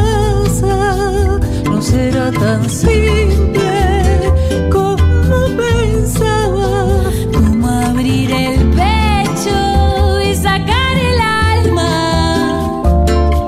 Una cuchillada del amor. Luna de los pobres siempre abierta. Yo vengo a ofrecer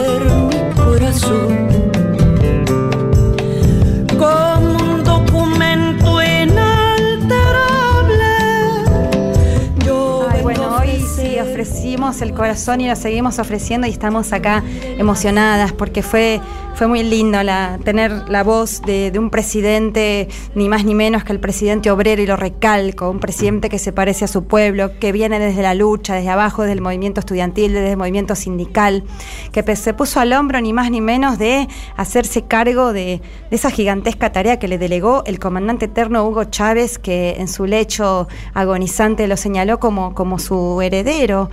Era la persona en quien él confiaba para continuar con semejantes desafíos. Le entregó, ¿te acordás? La espada de Bolívar como acto simbólico de herencia de aquel momento, ¿no? Nada menos, Nada que, la, menos. que la- que la espada de Bolívar. y tuvo que surfear en un momento tan delicado la muerte del gran líder, una ofensiva brutal, la caída de, de- la mayoría de ellos por golpes de Estado de gobiernos progresistas de nuestra América.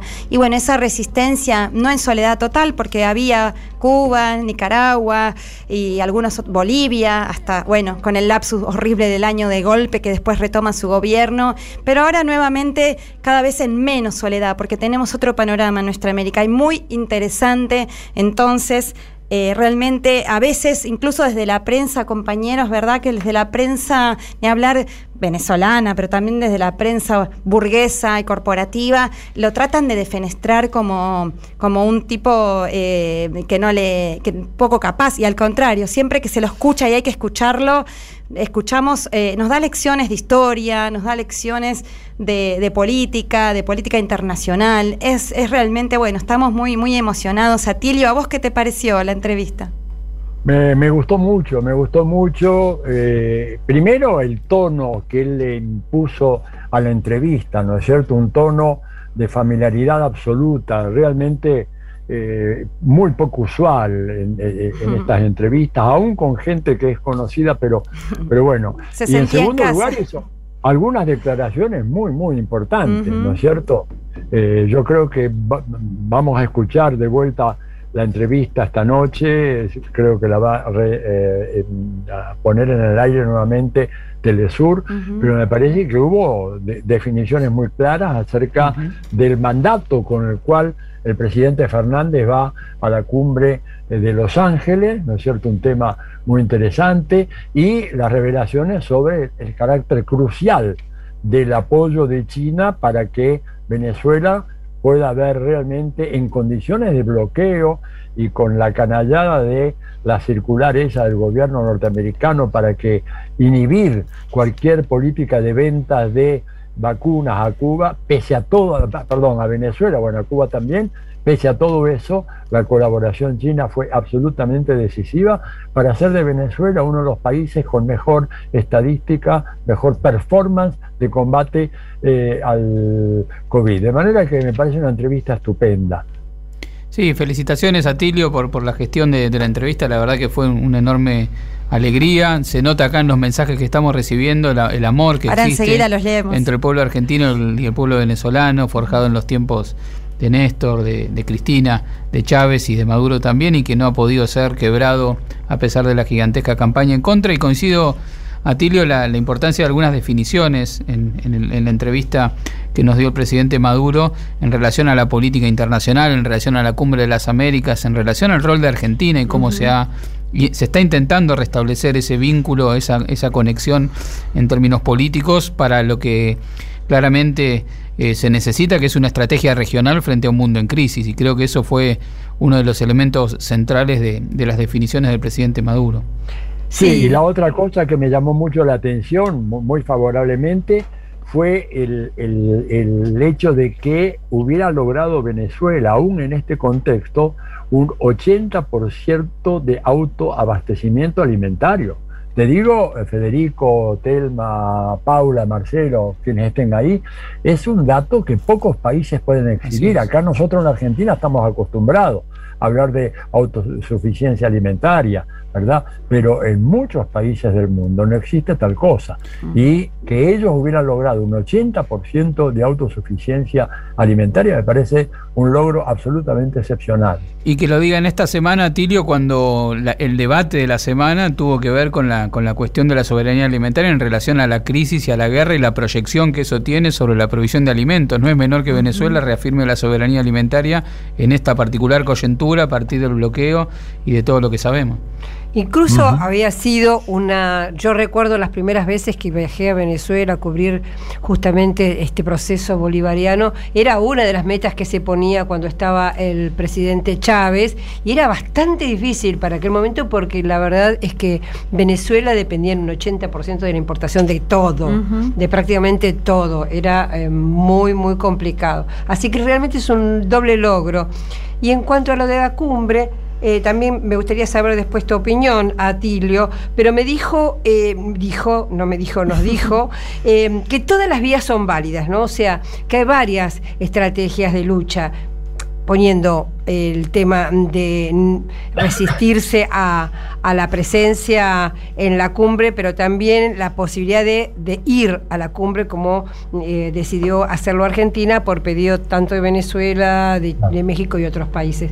Nada, eso, que, ¿cuáles son las mejores estrategias, te parecen a vos, en este momento? Bueno, mira, eh, a a mí me sorprendió la respuesta que dio ante esta pregunta con un cierto sentido de humor, de que en las casas de apuestas de Londres daban 3 a 1 que el IVA. Este, y fue muy interesante la respuesta de él. No negó la posibilidad Hay que de ver que si lo dejan entrar, Atilio. Y no, pero o sea, Pamita, vos- hoy en día, eh, te digo, Estados Unidos con la crisis gigantesca de petróleo que tiene, con los problemas, pues es que en este momento me cuentan a Ramón Grofogel, por ejemplo, que está, vive en California, en Berkeley, ¿no es cierto? El, el precio de la gasolina saltó en menos de un año de 3.50 de galón a 7. O sea, se duplicó. Los tipos están desesperados por el tema del petróleo, que se les vaya a 150 el barril, es una locura. Entonces yo creo que si, si él va, lo, lo van a recibir, lo van a recibir. Sí. Habrá que ver, digamos, bueno, cómo es que eh, se, desen- se- se desenvuelven las cosas en estos primeros días, pero a mí me- lo que me llamó la atención es que él no negó rotundamente, Claro. no dijo, no, jamás voy a ir a esa cumbre. No, porque además cree en eso, en todas las vías del diálogo, de la negociación. Claro. No nos olvidemos de que él negoció con una oposición criminal que organizó guarimbas, que murieron más de 300 personas en las guarimbas del 2014, el 2017, y sin embargo el tipo sigue dialogando con esa Bueno, gente. y ahora no nos olvidemos, Atilio, que justamente eh, va- van a recomenzar las negociaciones, los diálogos con esa oposición violenta, no- creo que nuevamente en, en México, pero es parte del convenio y de lo que arreglaron ese día que fue Juan González, ni más ni menos, a sentarse a hablar con el gobierno bolivariano en territorio venezolano. Eh, quedaron que se retoman las negociaciones, los diálogos, y bueno, es importante, y además el, el tema es que se, se, considere la, la condición que soberanamente pone Venezuela, que es que se libere a el empresario Alex Saab, que está absolutamente injustamente y criminalmente, fue extraditado de Cabo Verde en las más eh, criminales y- e ilegales condiciones hacia Estados Unidos. No tienen ningún fundamento para acusarlo, simplemente que fue un empresario que se dedicó a tratar de triangular y salir del bloqueo eh, y conseguir alimentos y medicinas en el peor momento de las medidas coercitivas unilaterales. Así que mm, yo creo que, como vos decís también en ese sentido, van a tener que ceder con la cuestión de Alex Saab para poder eh, ir a, a- abrir la- estos nuevos eh, eh, diálogos con la oposición violenta, ¿no? Mira, porque además de hecho no es que Saab fue extraditado, fue secuestrado. En violación de todas las normas del derecho internacional. Al tipo lo agarraron, lo metieron en, en un avión y se lo llevaron a Estados Unidos. Tremendo. Sin, sin ningún pedido de extradición ni nada, concretamente. Entonces, bueno, sí, yo creo que, eh, además puede ser muy interesante eh, la voz de Maduro, si llega a ir allá, habrá que ver el contexto, pero evidentemente va a revolucionar la cumbre y creo que yo no me olvido eh, lo, que fue la intervención, era solo él, ¿verdad? En ese momento, eh, cuando el comandante Hugo Chávez pateó el tablero, pateó el tablero de aquella cumbre en, en Quebec que fue impresionante. Yo estaba en las calles de Quebec, porque en esa época y, estuve en las grandes manifestaciones. Mm. La policía nos maltrató, pero nos mató a palazos mm. con una violencia impresionante, pero había un, había un gentío y, bueno, cuando se supo de que eh, Chávez no había firmado el documento final, fue un estallido de alegría, digamos, hmm. qué sé yo, al estilo gol argentino derrotando en la final del Mundial a Alemania. Eran los globalifóbicos, ¿te acordás? Este... Sí, sí. En fin, los estrafalarios también nos decían algunos de aquella época. La palabra estrafalaria está de moda, parece. Está de eh, moda. Pues. Vamos a, necesitamos ir una, una tanda, Atilio querido. Ahora, eh, cuando volvemos de la, de la tanda, vamos a leer porque nos han llegado un montón de re lindos mensajes que no queremos dejar de leer y vamos a tener una entrevista más que interesante sobre tema Colombia. Pero bueno, vamos a una tandita y ahora enseguida volvemos. Listo, yo me quedo escuchando. Diálogo Internacional. Atilio Borón y la cuestión latinoamericana en primera persona. Deja tu mensaje en nuestra línea de oyentes de WhatsApp. 11 3200 0530. Somos Radio. AM530. Tronador, agua mineral, botellones y dispensers para el hogar y la oficina. Hacé tu pedido al 4201-2627 o mandanos un mail a info arroba aguatronador.com.ar. Tronador, agua de mesa envasada. 12 de octubre 632 en Avellaneda. Es tiempo de escuchar. Es tiempo de hablar. Es tiempo de parar. Es tiempo de avanzar. Es tiempo de resistir. Es tiempo de ser libres.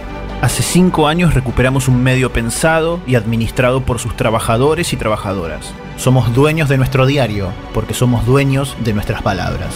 Tiempo argentino. Es tiempo.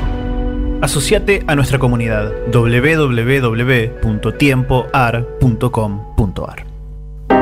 AM530. AM530 que la radio es comunicación, es imaginación, es educación. No hay nada que eduque más que una radio, no hay nada más que te haga imaginar cosas que una radio. Cuando uno es chiquito y escucha por primera vez la radio, te imaginas cualquier cosa, es impresionante. Te armas un teatro.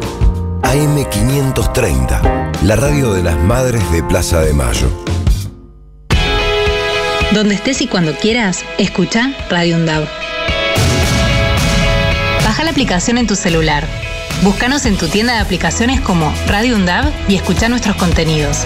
Baja la aplicación en tu celular. la aplicación en tu celular. Donde estés y cuando quieras, Radio UNDAV.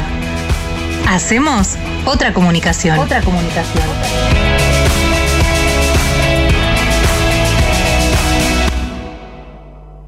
Diálogo Internacional. Atilio Borón en AM530. Somos Radio.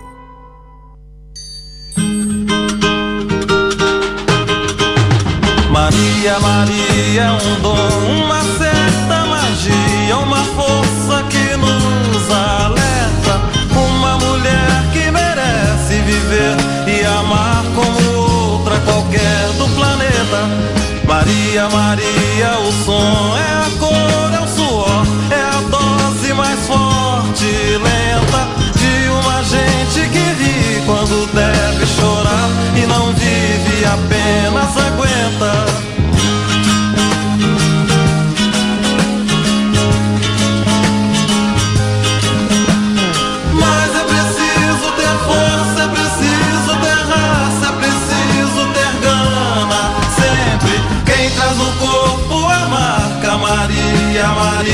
Mistura dor e alegria.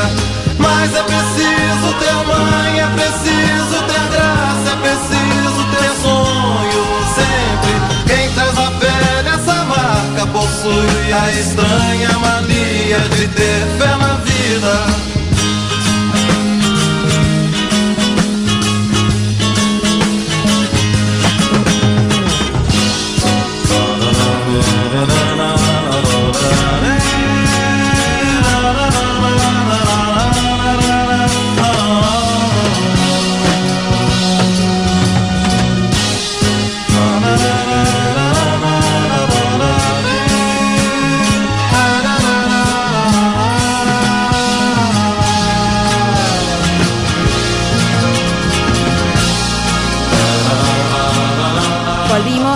En Diálogo Internacional, una mirada desde nuestra América, el programa de Atilio Borón con Tema Luzzani, Federico Montero, Marcelo Rodríguez, Paula Klachko, felices, alegres hoy de esta tremenda entrevista que le hicimos al presidente Nicolás Maduro Moros de la República Bolivariana de Venezuela. Empezó un poquito torpedeada la entrevista, tuvimos algunos problemas técnicos, sepan disculparnos, pero bueno, eran los nervios y etcétera. Pero después salió y salió y salió maravillosa, nos dio varios títulos, como dirían ustedes, les periodistas. Y, y bueno, vamos a ver qué se dice mañana sobre esto, pero bueno, esperemos que, que sí, que, que- que Alberto pueda llevar la voz de, de los pueblos de nuestra América a la cumbre de esa, esa cumbre maniosa. Y muchos En- mensajes de los oyentes, ¿no? Sí, vamos a los mensajes. ¿Qué programa para la eternidad? Los amo, dice Valeria Andrioli. Bien por Maduro, Atilio y la radio Madres de Plaza de Mayo. Los saluda Carlos de la Plata. Qué grande Atilio y compañeros con K, te faltó decir compañeros. Entrevistando al presidente Maduro. Un gran saludo, un saludo especial a Telma. Soy Eduardo y mi compañera Alicia escuchando con mucha atención y alegría. Emoción enorme escuchar los vibrantes, las vibrantes, justas, indignadas palabras del querido presidente Maduro. Qué lindos mensajes. Seguimos. Felicitaciones de vuestra oyente Rosentel. Qué bien me hace escuchar al caudillo bolivariano. Viva Latinoamérica libre y populista, carajos, Gus de Zárate. Gracias, Atilio. Abrazo siempre. Saludos cordiales para Nicolás Maduro. Viva Venezuela. Ángel de Villa Regina, Río Negro, Argentina. ¿Qué más? Seguimos. Felicitaciones y gracias por la excelente entrevista con Maduro. No tiene nombre. Felicitaciones, la intervención de unos minutos de la gran Eve, claro que sí. Felicitaciones nuevamente. Sí, fue, un- fue hermoso tenerla Eve realmente con nosotros y nosotras. Eh, un, un lujo, Si realmente. había algo que podía completar felizmente la entrevista hoy con Nicolás Maduro, es haber contado con la participación de Eve también, ¿no? Tremendo. Nuestro corazón ahí, eh, impresionante estar acá y gracias Eve por abrirnos tu casa para tener esta oportunidad, de verdad. Sigo con un poquito con algunos mensajitos más. Atilio, excelente entrevista al compañero Maduro. Viva el pueblo hermano de Venezuela. Mi saludo y abrazo al compañero presidente y Atilio que te mejores. Cuídate mucho. Claudia Camaño desde la ciudad de Florencio Varela. Abrazote. Gabriela Klachko nos dice, escucharlo hace sentir el deseo de la unión latinoamericana. Bueno, y nos siguen llegando un montonazo de mensajes. Acá en un ratito vamos a seguir leyéndolos, pero mm, ahora estamos con la columna de Federico Montero. Sí, bueno, porque a pesar de, de- de estar choqueados con, con- y emocionados con la Sí. entrevista de- del presidente Maduro, la realidad política internacional siguió su ritmo en esta semana, eh, con debates que tienen que ver con cómo se va vertebrando el conflicto eh, a nivel internacional y las repercusiones de una guerra que va extendiendo sus consecuencias mucho más allá del campo militar. Eh, en parte lo dialogábamos también con el presidente Maduro, que tiene que ver con, por ejemplo, la cuestión de la provisión energética y sobre todo que se dio el debate esta semana en relación a la cuestión alimentaria. Este, todos sabemos que veníamos de un ciclo de aumento de los precios de los alimentos, de financiarización del mercado de las commodities, donde se empieza a apostar por los alimentos como si fueran bienes eh, transables y en, la- y en las bolsas. Y lo que ha sucedido es que en la medida que fue avanzando la, el conflicto entre Ucrania y Rusia, eh, comenzó a darse una situación de escasez de alimentos, dado que Ucrania y Rusia producen este, una porción importante de, la producción, por ejemplo, de trigo a nivel internacional, afectando no solamente al mercado internacional de alimentos, sino particularmente a los pueblos del sur. Y en ese sentido, el día de ayer, en un acto muy importante que sucedió acá en Argentina por los 100 años de la empresa petrolera YPF, el presidente Alberto Fernández se refería a la cuestión del hambre y a cómo lo ven en el escenario internacional, en particular el diálogo que él había tenido con los mandatarios europeos. Y lo decía de esta manera. Cuando viajé días atrás a Europa, fui con una sola obsesión, todos los datos, todos los datos que me llegaban era que íbamos a enfrentar después de la pandemia una guerra que ya no tiene las características de las guerras que nosotros mirábamos a la distancia. Hoy en día las guerras son globales y afectan al conjunto de la economía mundial. Y veía que con muchísima preocupación lo que estaba pasando en materia alimentaria. Fui a verlo a Scholz, fui a verlo a Macron, estuve con Pedro Sánchez, estuve con el rey Felipe. A todos les dije, Mientras ustedes se pelean en el norte, hay un sur que padece. Y así, así lo decía el presidente Alberto Fernández, ¿no? Los conflictos del norte global afectan al sur global y particularmente en relación a la cuestión de los alimentos. Sabemos en particular que en este momento está trabada la salida de alimentos y fertilizantes de Rusia que abastecen fundamentalmente a eh, los países de África y que esto ha suscitado un debate a nivel internacional. Algunas opiniones tienden a querer culpar a Rusia en relación a, la salida también de algunos alimentos por parte de los puertos de Ucrania. Recordémosle a la audiencia que el conflicto entre ambos países ha avanzado Rusia, sobre todo en lo que ha sido el sur de, el sur de Ucrania y que afecta a los puertos de salida del Mar Negro, que son la salida principal de los alimentos rumbo a África y otros países. Pero lo que se ha sabido en esta semana y que ha vuelto a poner en, evidencia eh, las autoridades rusas es que eh, los, los, puertos ucranianos están minados por la propia Ucrania en el marco del conflicto, con lo cual, bueno, acá aparece una una serie de idas y vueltas donde no se resuelve la cuestión este, central de la provisión de alimentos. Y en ese sentido tomó debate público en la cumbre de la Unión Europea y también tomó cartas en el asunto el Papa Francisco eh, manifestándose alrededor de este tema. Es muy preocupante el bloqueo de las exportaciones de trigo de Ucrania, de las que depende la vida de millones de personas, especialmente de los países más pobres. Pido encarecidamente que se hagan todos los esfuerzos posibles para resolver esta cuestión y garantizar el derecho humano universal a la alimentación. Por favor, no utilicen el trigo, un alimento básico, como arma de guerra. No usar el trigo como arma de guerra, toda una declaración del Papa Francisco que tiene que ver con quizás encapsular algunos aspectos de este conflicto y permitir ir destrabando estas situaciones, porque todo hace pensar que en el plano militar el conflicto se va a extender. Pero bueno, estas consecuencias de, de carácter humanitario han sido motivo de intensas gestiones diplomáticas. Y una de esas gestiones diplomáticas justamente fue el encuentro del eh, presidente de la Unión Africana con nada más y nada menos que Vladimir Putin, donde el presidente de la Unión Africana puso en discusión esta situación ante Putin y tratando de una vez más, no, haciéndose eco de, la versión occidental del problema, recordemos que mayormente los países de África no votaron contra Rusia, que tiene una relación comercial este, donde compran alimentos, pero aparte muy fundamentalmente Rusia les provee los fertilizantes que le permiten a los países africanos también producir su propio alimento. Y así lo manifestaba entonces el presidente de la Unión Africana.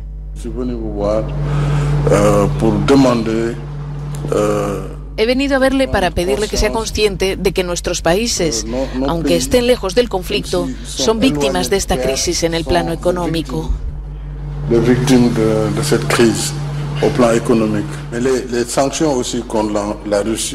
Las sanciones contra Rusia han exacerbado aún más esta situación, puesto que ya no tenemos acceso a los cereales procedentes de Rusia, al trigo en particular y sobre todo a los fertilizantes, de los que nuestra agricultura ya es deficitaria, y esto crea graves amenazas sobre la seguridad alimentaria del continente.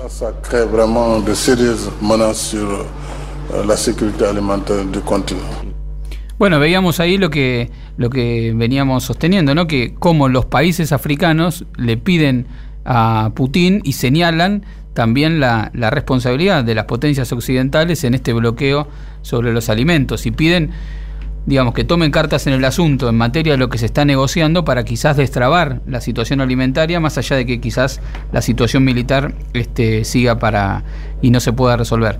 Y en ese sentido lo redondeaba ayer Alberto Fernández en el marco del discurso todo lo que tiene que ver con, con la cuestión de cómo la Argentina se para frente a esta situación de necesidad de garantizar la soberanía alimentaria. El trigo que no sale de Rusia y de Ucrania no llega al África, no llega a Centroamérica, no llega a muchos países de Asia. Y eso tiene un solo nombre. Miren que esta guerra causa hambre. Alguno de ellos me dijo, el cálculo que hacemos es que entre los 12 meses o 18 meses que vienen, el mundo va a soportar la mayor hambruna de su historia. Lo escuché con atención, dije, ¿estará seguro? Llegué a Buenos Aires y el presidente del Banco Central de Inglaterra dijo exactamente lo mismo. Bueno, entonces la situación está planteada, el debate sobre cómo garantizar la soberanía alimentaria de los pueblos en este contexto de crisis. Ahora bien, en, la discusión ayer también, que fue un diálogo abierto, ¿no? Entre el presidente Alberto Fernández y Cristina, cuyas consecuencias, hago un breve paréntesis, se siguen desarrollando en este momento mientras hablamos, con novedades que veremos cómo terminan de, de cristalizarse, pero planteaba ayer Cristina. La renuncia de Culfas y qué otras, y qué otras Ministro de Desarrollo. Así es, ahora. Uh, se dice que también va, está en vistas la renuncia de Martín Guzmán, el ministro presidente. Por ahora eso es una versión, ¿no? Pero lo importante me parece que es plantear que Toda esta situación de la necesidad de garantizar la soberanía alimentaria por los países del sur global y en particular de la Argentina marca una oportunidad para el país, pero tiene que ver con cómo se hace eso. Y ayer Cristina lo decía en relación a IPF, ¿no? Y lo decía en relación a, por ejemplo, el gasoducto. Sí, es importante construir un gasoducto, pero también es importante condicionar a que las empresas hagan una parte de esos caños acá en la Argentina. Y lo mismo podemos decir ahora, se abre una oportunidad para exportar más alimento, para exportar más energía, para que la Argentina se reconvierta en materia de matriz energética, pero eso hay que hacerlo no de la mano de seguir concentrando en, en las grandes empresas que proveen los alimentos, en las grandes empresas que proveen la energía, sino con un muy fuerte rol del Estado para regular y garantizar esta soberanía alimentaria y que esta oportunidad que tiene la Argentina como proveedor de alimentos, como proveedor de energía, no se la queden en el bolsillo unos cinco vivos, como dijo Cristina Fernández de Kirchner, sino que eso sea en beneficio de las grandes mayorías. Exacto, estaba pensando en eso, eh, Federico, porque habría que hacer un mapa de las, eh, de las empresas que hoy comercializan el trigo argentino o el tema alimentario en general y vamos a encontrarnos con varias sorpresas. Por otro lado, yéndome un poco del tema Argentina, vos sabés cuando leo toda esta información sobre el tema alimentario, pienso si no hay un, una gran operación mediática y este, interesada detrás de esto. Por una parte sabemos que es cierto que son dos grandes proveedores de fertilizantes y alimentos, tanto Ucrania como Rusia, pero me cuesta pensar que tan inmediatamente el mundo puede caer en una situación de hambruna y muchas veces vemos que estas, eh, estas, est estas noticias asustadizas son más operaciones que otra cosa. Me lo pregunto, no lo afirmo, pero me llamó la atención que el tema de la hambruna empezó hace un, más o menos un mes atrás, eh, diciendo que los europeos se mostraban eh, partidarios de sacar todo a través de sus fronteras toda la, la, cosecha ucraniana y que eso iba a venir bien para comercializar y pagar los gastos que la misma Europa está haciendo en la guerra a favor de Ucrania, ¿no? Entonces, ¿cuál es el interés? ¿Es el hambre de la gente o es el negocio para pagar todas las armas que han estado mandando a, a Ucrania? Y armas que recordemos están prolongando esa guerra, ¿no? Sí, creo que sí, que, que, a veces se utilizan los argumentos humanitarios, no va a ser la primera vez que se utilizan los argumentos humanitarios para tergiversar o intentar volcar la llamada opinión pública internacional en un sentido o en otro.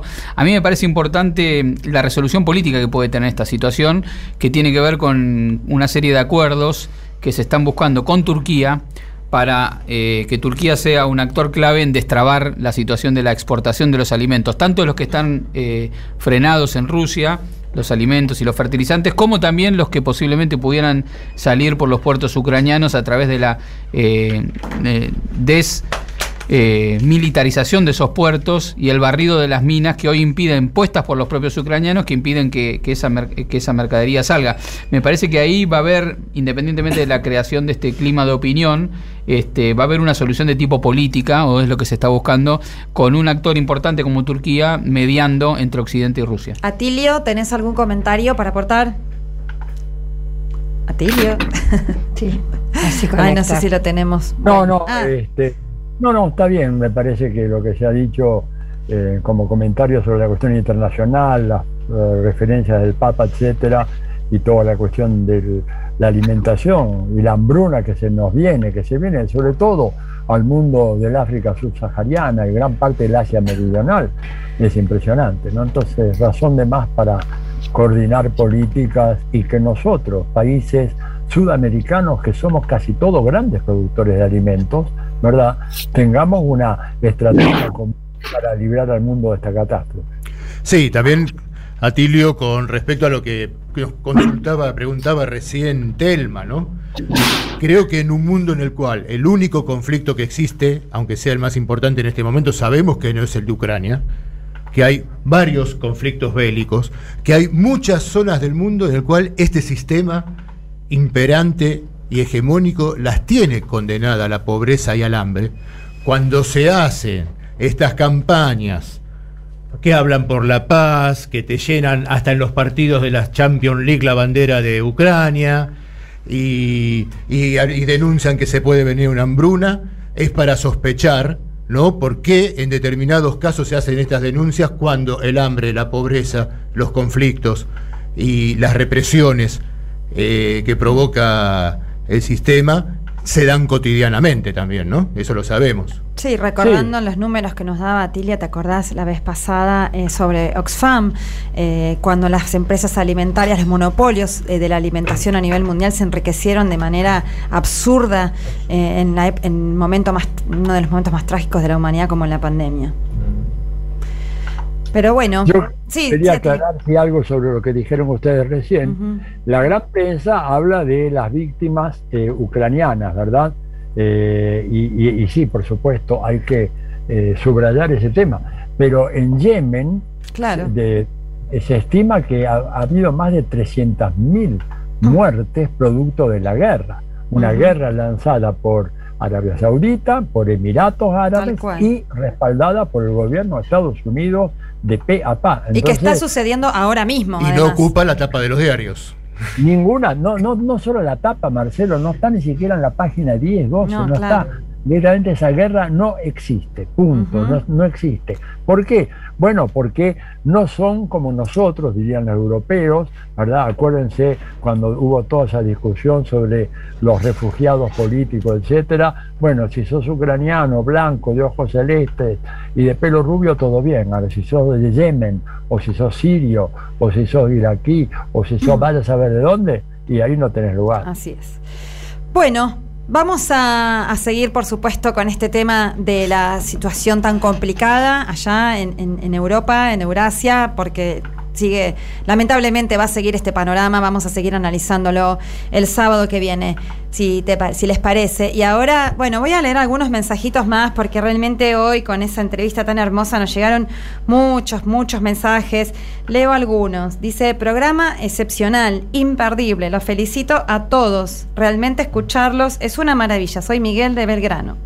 Me contaba mi cuñado, dice otro compañero, quien vivió en Venezuela en los 70, que se esperaba el vuelo de Miami por la mañana para desayunar con la pastelería que se importaba desde USA, claro. Importaban todo, tal cual. Muy buena entrevista. Se pudo percibir además el mutuo respeto y afecto, pero se resolvió con, con humor.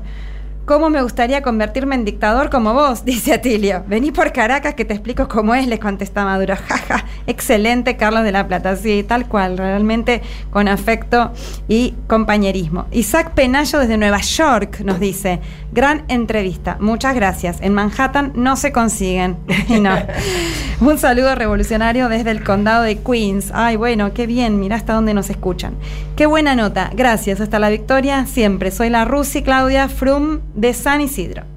Diálogo Internacional, gracias por la entrevista Maduro, excelente. Enterarme que, en que Estados Unidos prohibía venderle vacunas a Venezuela no me sorprende, pero igualmente es atroz. María desde Trenquelauquen, sí, terrible. También la otra vez nos contó el presidente de Cuba, que, que también les negaron respiradores en el peor momento. Bueno, sigo leyendo. Buenas noches. La entrevista a Maduro, ¿dónde se puede volver a escuchar? Nos pregunta Ernesto de la Matanza. Gracias, abrazo. Y claro, tienen que volver a escucharla porque es muy importante en Radio Cut, en Spotify. Después vamos a estar nosotras también circulando por las redes, por nuestras redes, pero en AM530, las redes de la, de la radio, de Somos Radio y también en las redes de la UNDAB. Por supuesto que ahí van a poder escucharlas. Dijo el presidente Maduro que también esta noche le van a pasar por Telesur, así, que esa es otra opción. Pendientes de Telesur también. Gracias por la conexión lograda con el presidente Nicolás Maduro, dice Iris Coronel. Sigo llorando de la emoción. Ay, bueno, qué lindo. Gracias a ustedes. Viva la patria grande, dice Gladys de Villa Crespo. Qué lindo, también estamos emocionadas. Felicitaciones. Me afianzaron la fe en este mundo por venir por favor, enviarme la entrevista para difundir. Bueno, como dijimos recién, Hugo de Flores y de acá otro compañero. Alejandro de la Plata dice, ponen muy alta la vara sábado tras sábado. ¡Wow! ¡Qué responsabilidad! Muy interesante y necesario el programa. Un saludo especial a Federico Montero. Y sí, este, nos van a pasar ni más ni menos que en Telesur, porque bueno, vos Telma, como le dijiste al presidente, y esa gran iniciativa, que es una multimedia estatal, ¿no? Y que espero que se retome y espero que en Argentina la podamos ver también por canales eh, disponibles en la grilla. Espero que eso también es otra de las asignaturas pendientes que tenemos, porque en Telesur es donde nos muestran la realidad de nuestros pueblos y bueno, nos forman además otra versión de todo. Sí, casualmente de, recién conversaba con Carolina Silvestre, la compañera que es la, corresponsal, de Telesur, en, Argentina. y muy contenta con, con la entrevista y manda también un saludo grande para la mesa. Qué, bueno, Caro. Un saludo, Carolina. Bueno, así que realmente este programa nos quedó pendiente un poquito el tema de Colombia, que no nos está entrando, así que lo vamos a retomar la semana que viene, porque bueno, ustedes saben que el 19 de junio es la segunda ronda electoral y se va a definir, ni más ni menos, quién gobierna ese país del cual hablamos bastante, del cual siempre volvemos a decir que, eh, bueno, es la cabeza de playa de los Estados Unidos en nuestra América, que es un territorio que tiene una sociedad eh, subordinada, pero que cumple un rol eh, lamentable, porque el pueblo colombiano es hermoso, es brillante, es alegre, sin embargo, la gobierna el uribismo. Por eso, Marcelo, la vez que... Sí, como hoy también en el reportaje a Nicolás Maduro ante la pregunta, ¿no? Si bien aclaró muy como corresponde, que no se iba a meter en la política interna y no podía no hacer injerencia en la política de otros países. Pero eh, al hacer su análisis con la lectura de los diarios colombianos, diciendo que el gran derrotado en esta primera vuelta fue el gobierno de Duque, y el uribismo. dijo muchas cosas sin decirlas como corresponde a su investidura, ¿no? Así es, además queda claro porque incluso el como lo llama, ya que vos también la mencionaste a Patricia Villegas en una interesante entrevista que dio este esta semana eh, con Miguel Pérez Pirela, también ella dijo eh, que tengamos, estemos alertas de que este señor, Rodolfo Hernández, es el plan C del uribismo. Es como una nueva cara, así como Iván Duque fue un intento también del uribismo sin Uribe en, algún sentido. Este señor también, por supuesto que ahora en la campaña está tratando de despegarse todo lo que pueda de Uribe para conseguir votos. Pero sabemos que es el plan C. El plan B era, eh, bueno, tuvo plan A, plan B, plan C. Ahora no nos queda tiempo para explayarnos, ya lo hemos hablado, lo vamos a retomar, porque justamente de cara al 19 eh, esperemos que gane Gustavo Petro, pero solamente digo que Incluso Rodolfo Hernández y Petro, ambos candidatos, han dicho que van a restablecer relaciones con Venezuela de ganar. Así que eso cambia el panorama. No, un detalle simple con respecto a Hernández, y es que hay eh, tweets que le mandaba Álvaro Uribe cuando él se presentaba como candidato a la alcaldía. Exactamente. Que efectivamente después ganó él y decía, sos, sos nuestro candidato, sos el candidato independiente. O sea, a- Álvaro Uribe está ahí detrás y hay tweets que lo prueban. Y los Estados Unidos se van a ir con toda, no van a dejar de tener ese, ese territorio controlado, con nueve bases militares oficialmente reconocidas y toda la presencia de la DEA, que es la que realmente controla el monopolio del narcotráfico en Colombia, la sociedad que tiene con ese narcoestado paramilitar. Bueno, no va a ser fácil, pero me parece que el pueblo colombiano alzó su voz en la lucha, en, la, en el paro de que, que, bueno, que hace poquito cumplió un año y se va a seguir expresando. Esperemos que en las urnas tenga esa potencia de empezar a cambiar la historia, asumiendo el gobierno, pero también con la presencia en las calles. Así que, bueno, Nos compañeros. vamos, nos Nos vamos, contentos. despidiendo. Nos vamos contentos, la verdad que fue sí. un momento muy emocionante. Un fuerte abrazo a, a Tilio este, por, la, por la nota de hoy. Y bueno, la verdad que un honor Mm. compartir con ustedes y con el presidente Maduro este, este momento en América Latina. Creo que tuvimos, Atilio, gracias a tu gestión, una buena forma de celebrar los dos meses y el décimo programa Claro. de Diálogo Internacional. Sí, Ah, mira vos, Gil. Bueno, les advierto el paso siguiente. Voy por Putin ahora. Ah, bueno. Muy no. Escuchen ¿Por qué todos no? los sábados, porque en cualquier momento se viene. ¿Por qué no? No, no, Bueno, era un chiste. a decir que yo también estaba detrás de eso. Bueno, pero no hay que desesperar, hay que seguir. Así, es. Bueno, y agradecemos acá a nuestro equipo, maravilloso equipo de producción, a Mario Giorgi, a Juan Pablo Fierro, a Noelia, a Noelia Giorgi, a Rodolfo Amagui, a nuestro operador Charlie Escalante, a Lalo. También le agradecemos muchísimo del Observatorio del Sur Global. Así que bueno, nos despedimos muy contentas hasta el sábado que viene, acá en Diálogo Internacional, una mirada desde nuestra América y un abrazo grande para todas y todos. Y viva la patria grande, carajo. Muy bien. Con fondo azul, cuando mire el cielo en la forma cruel de una nube gris, aparezcas tú. Una tarde subo una alta loma, mire el pasado, sabrás que no te Yo te llevo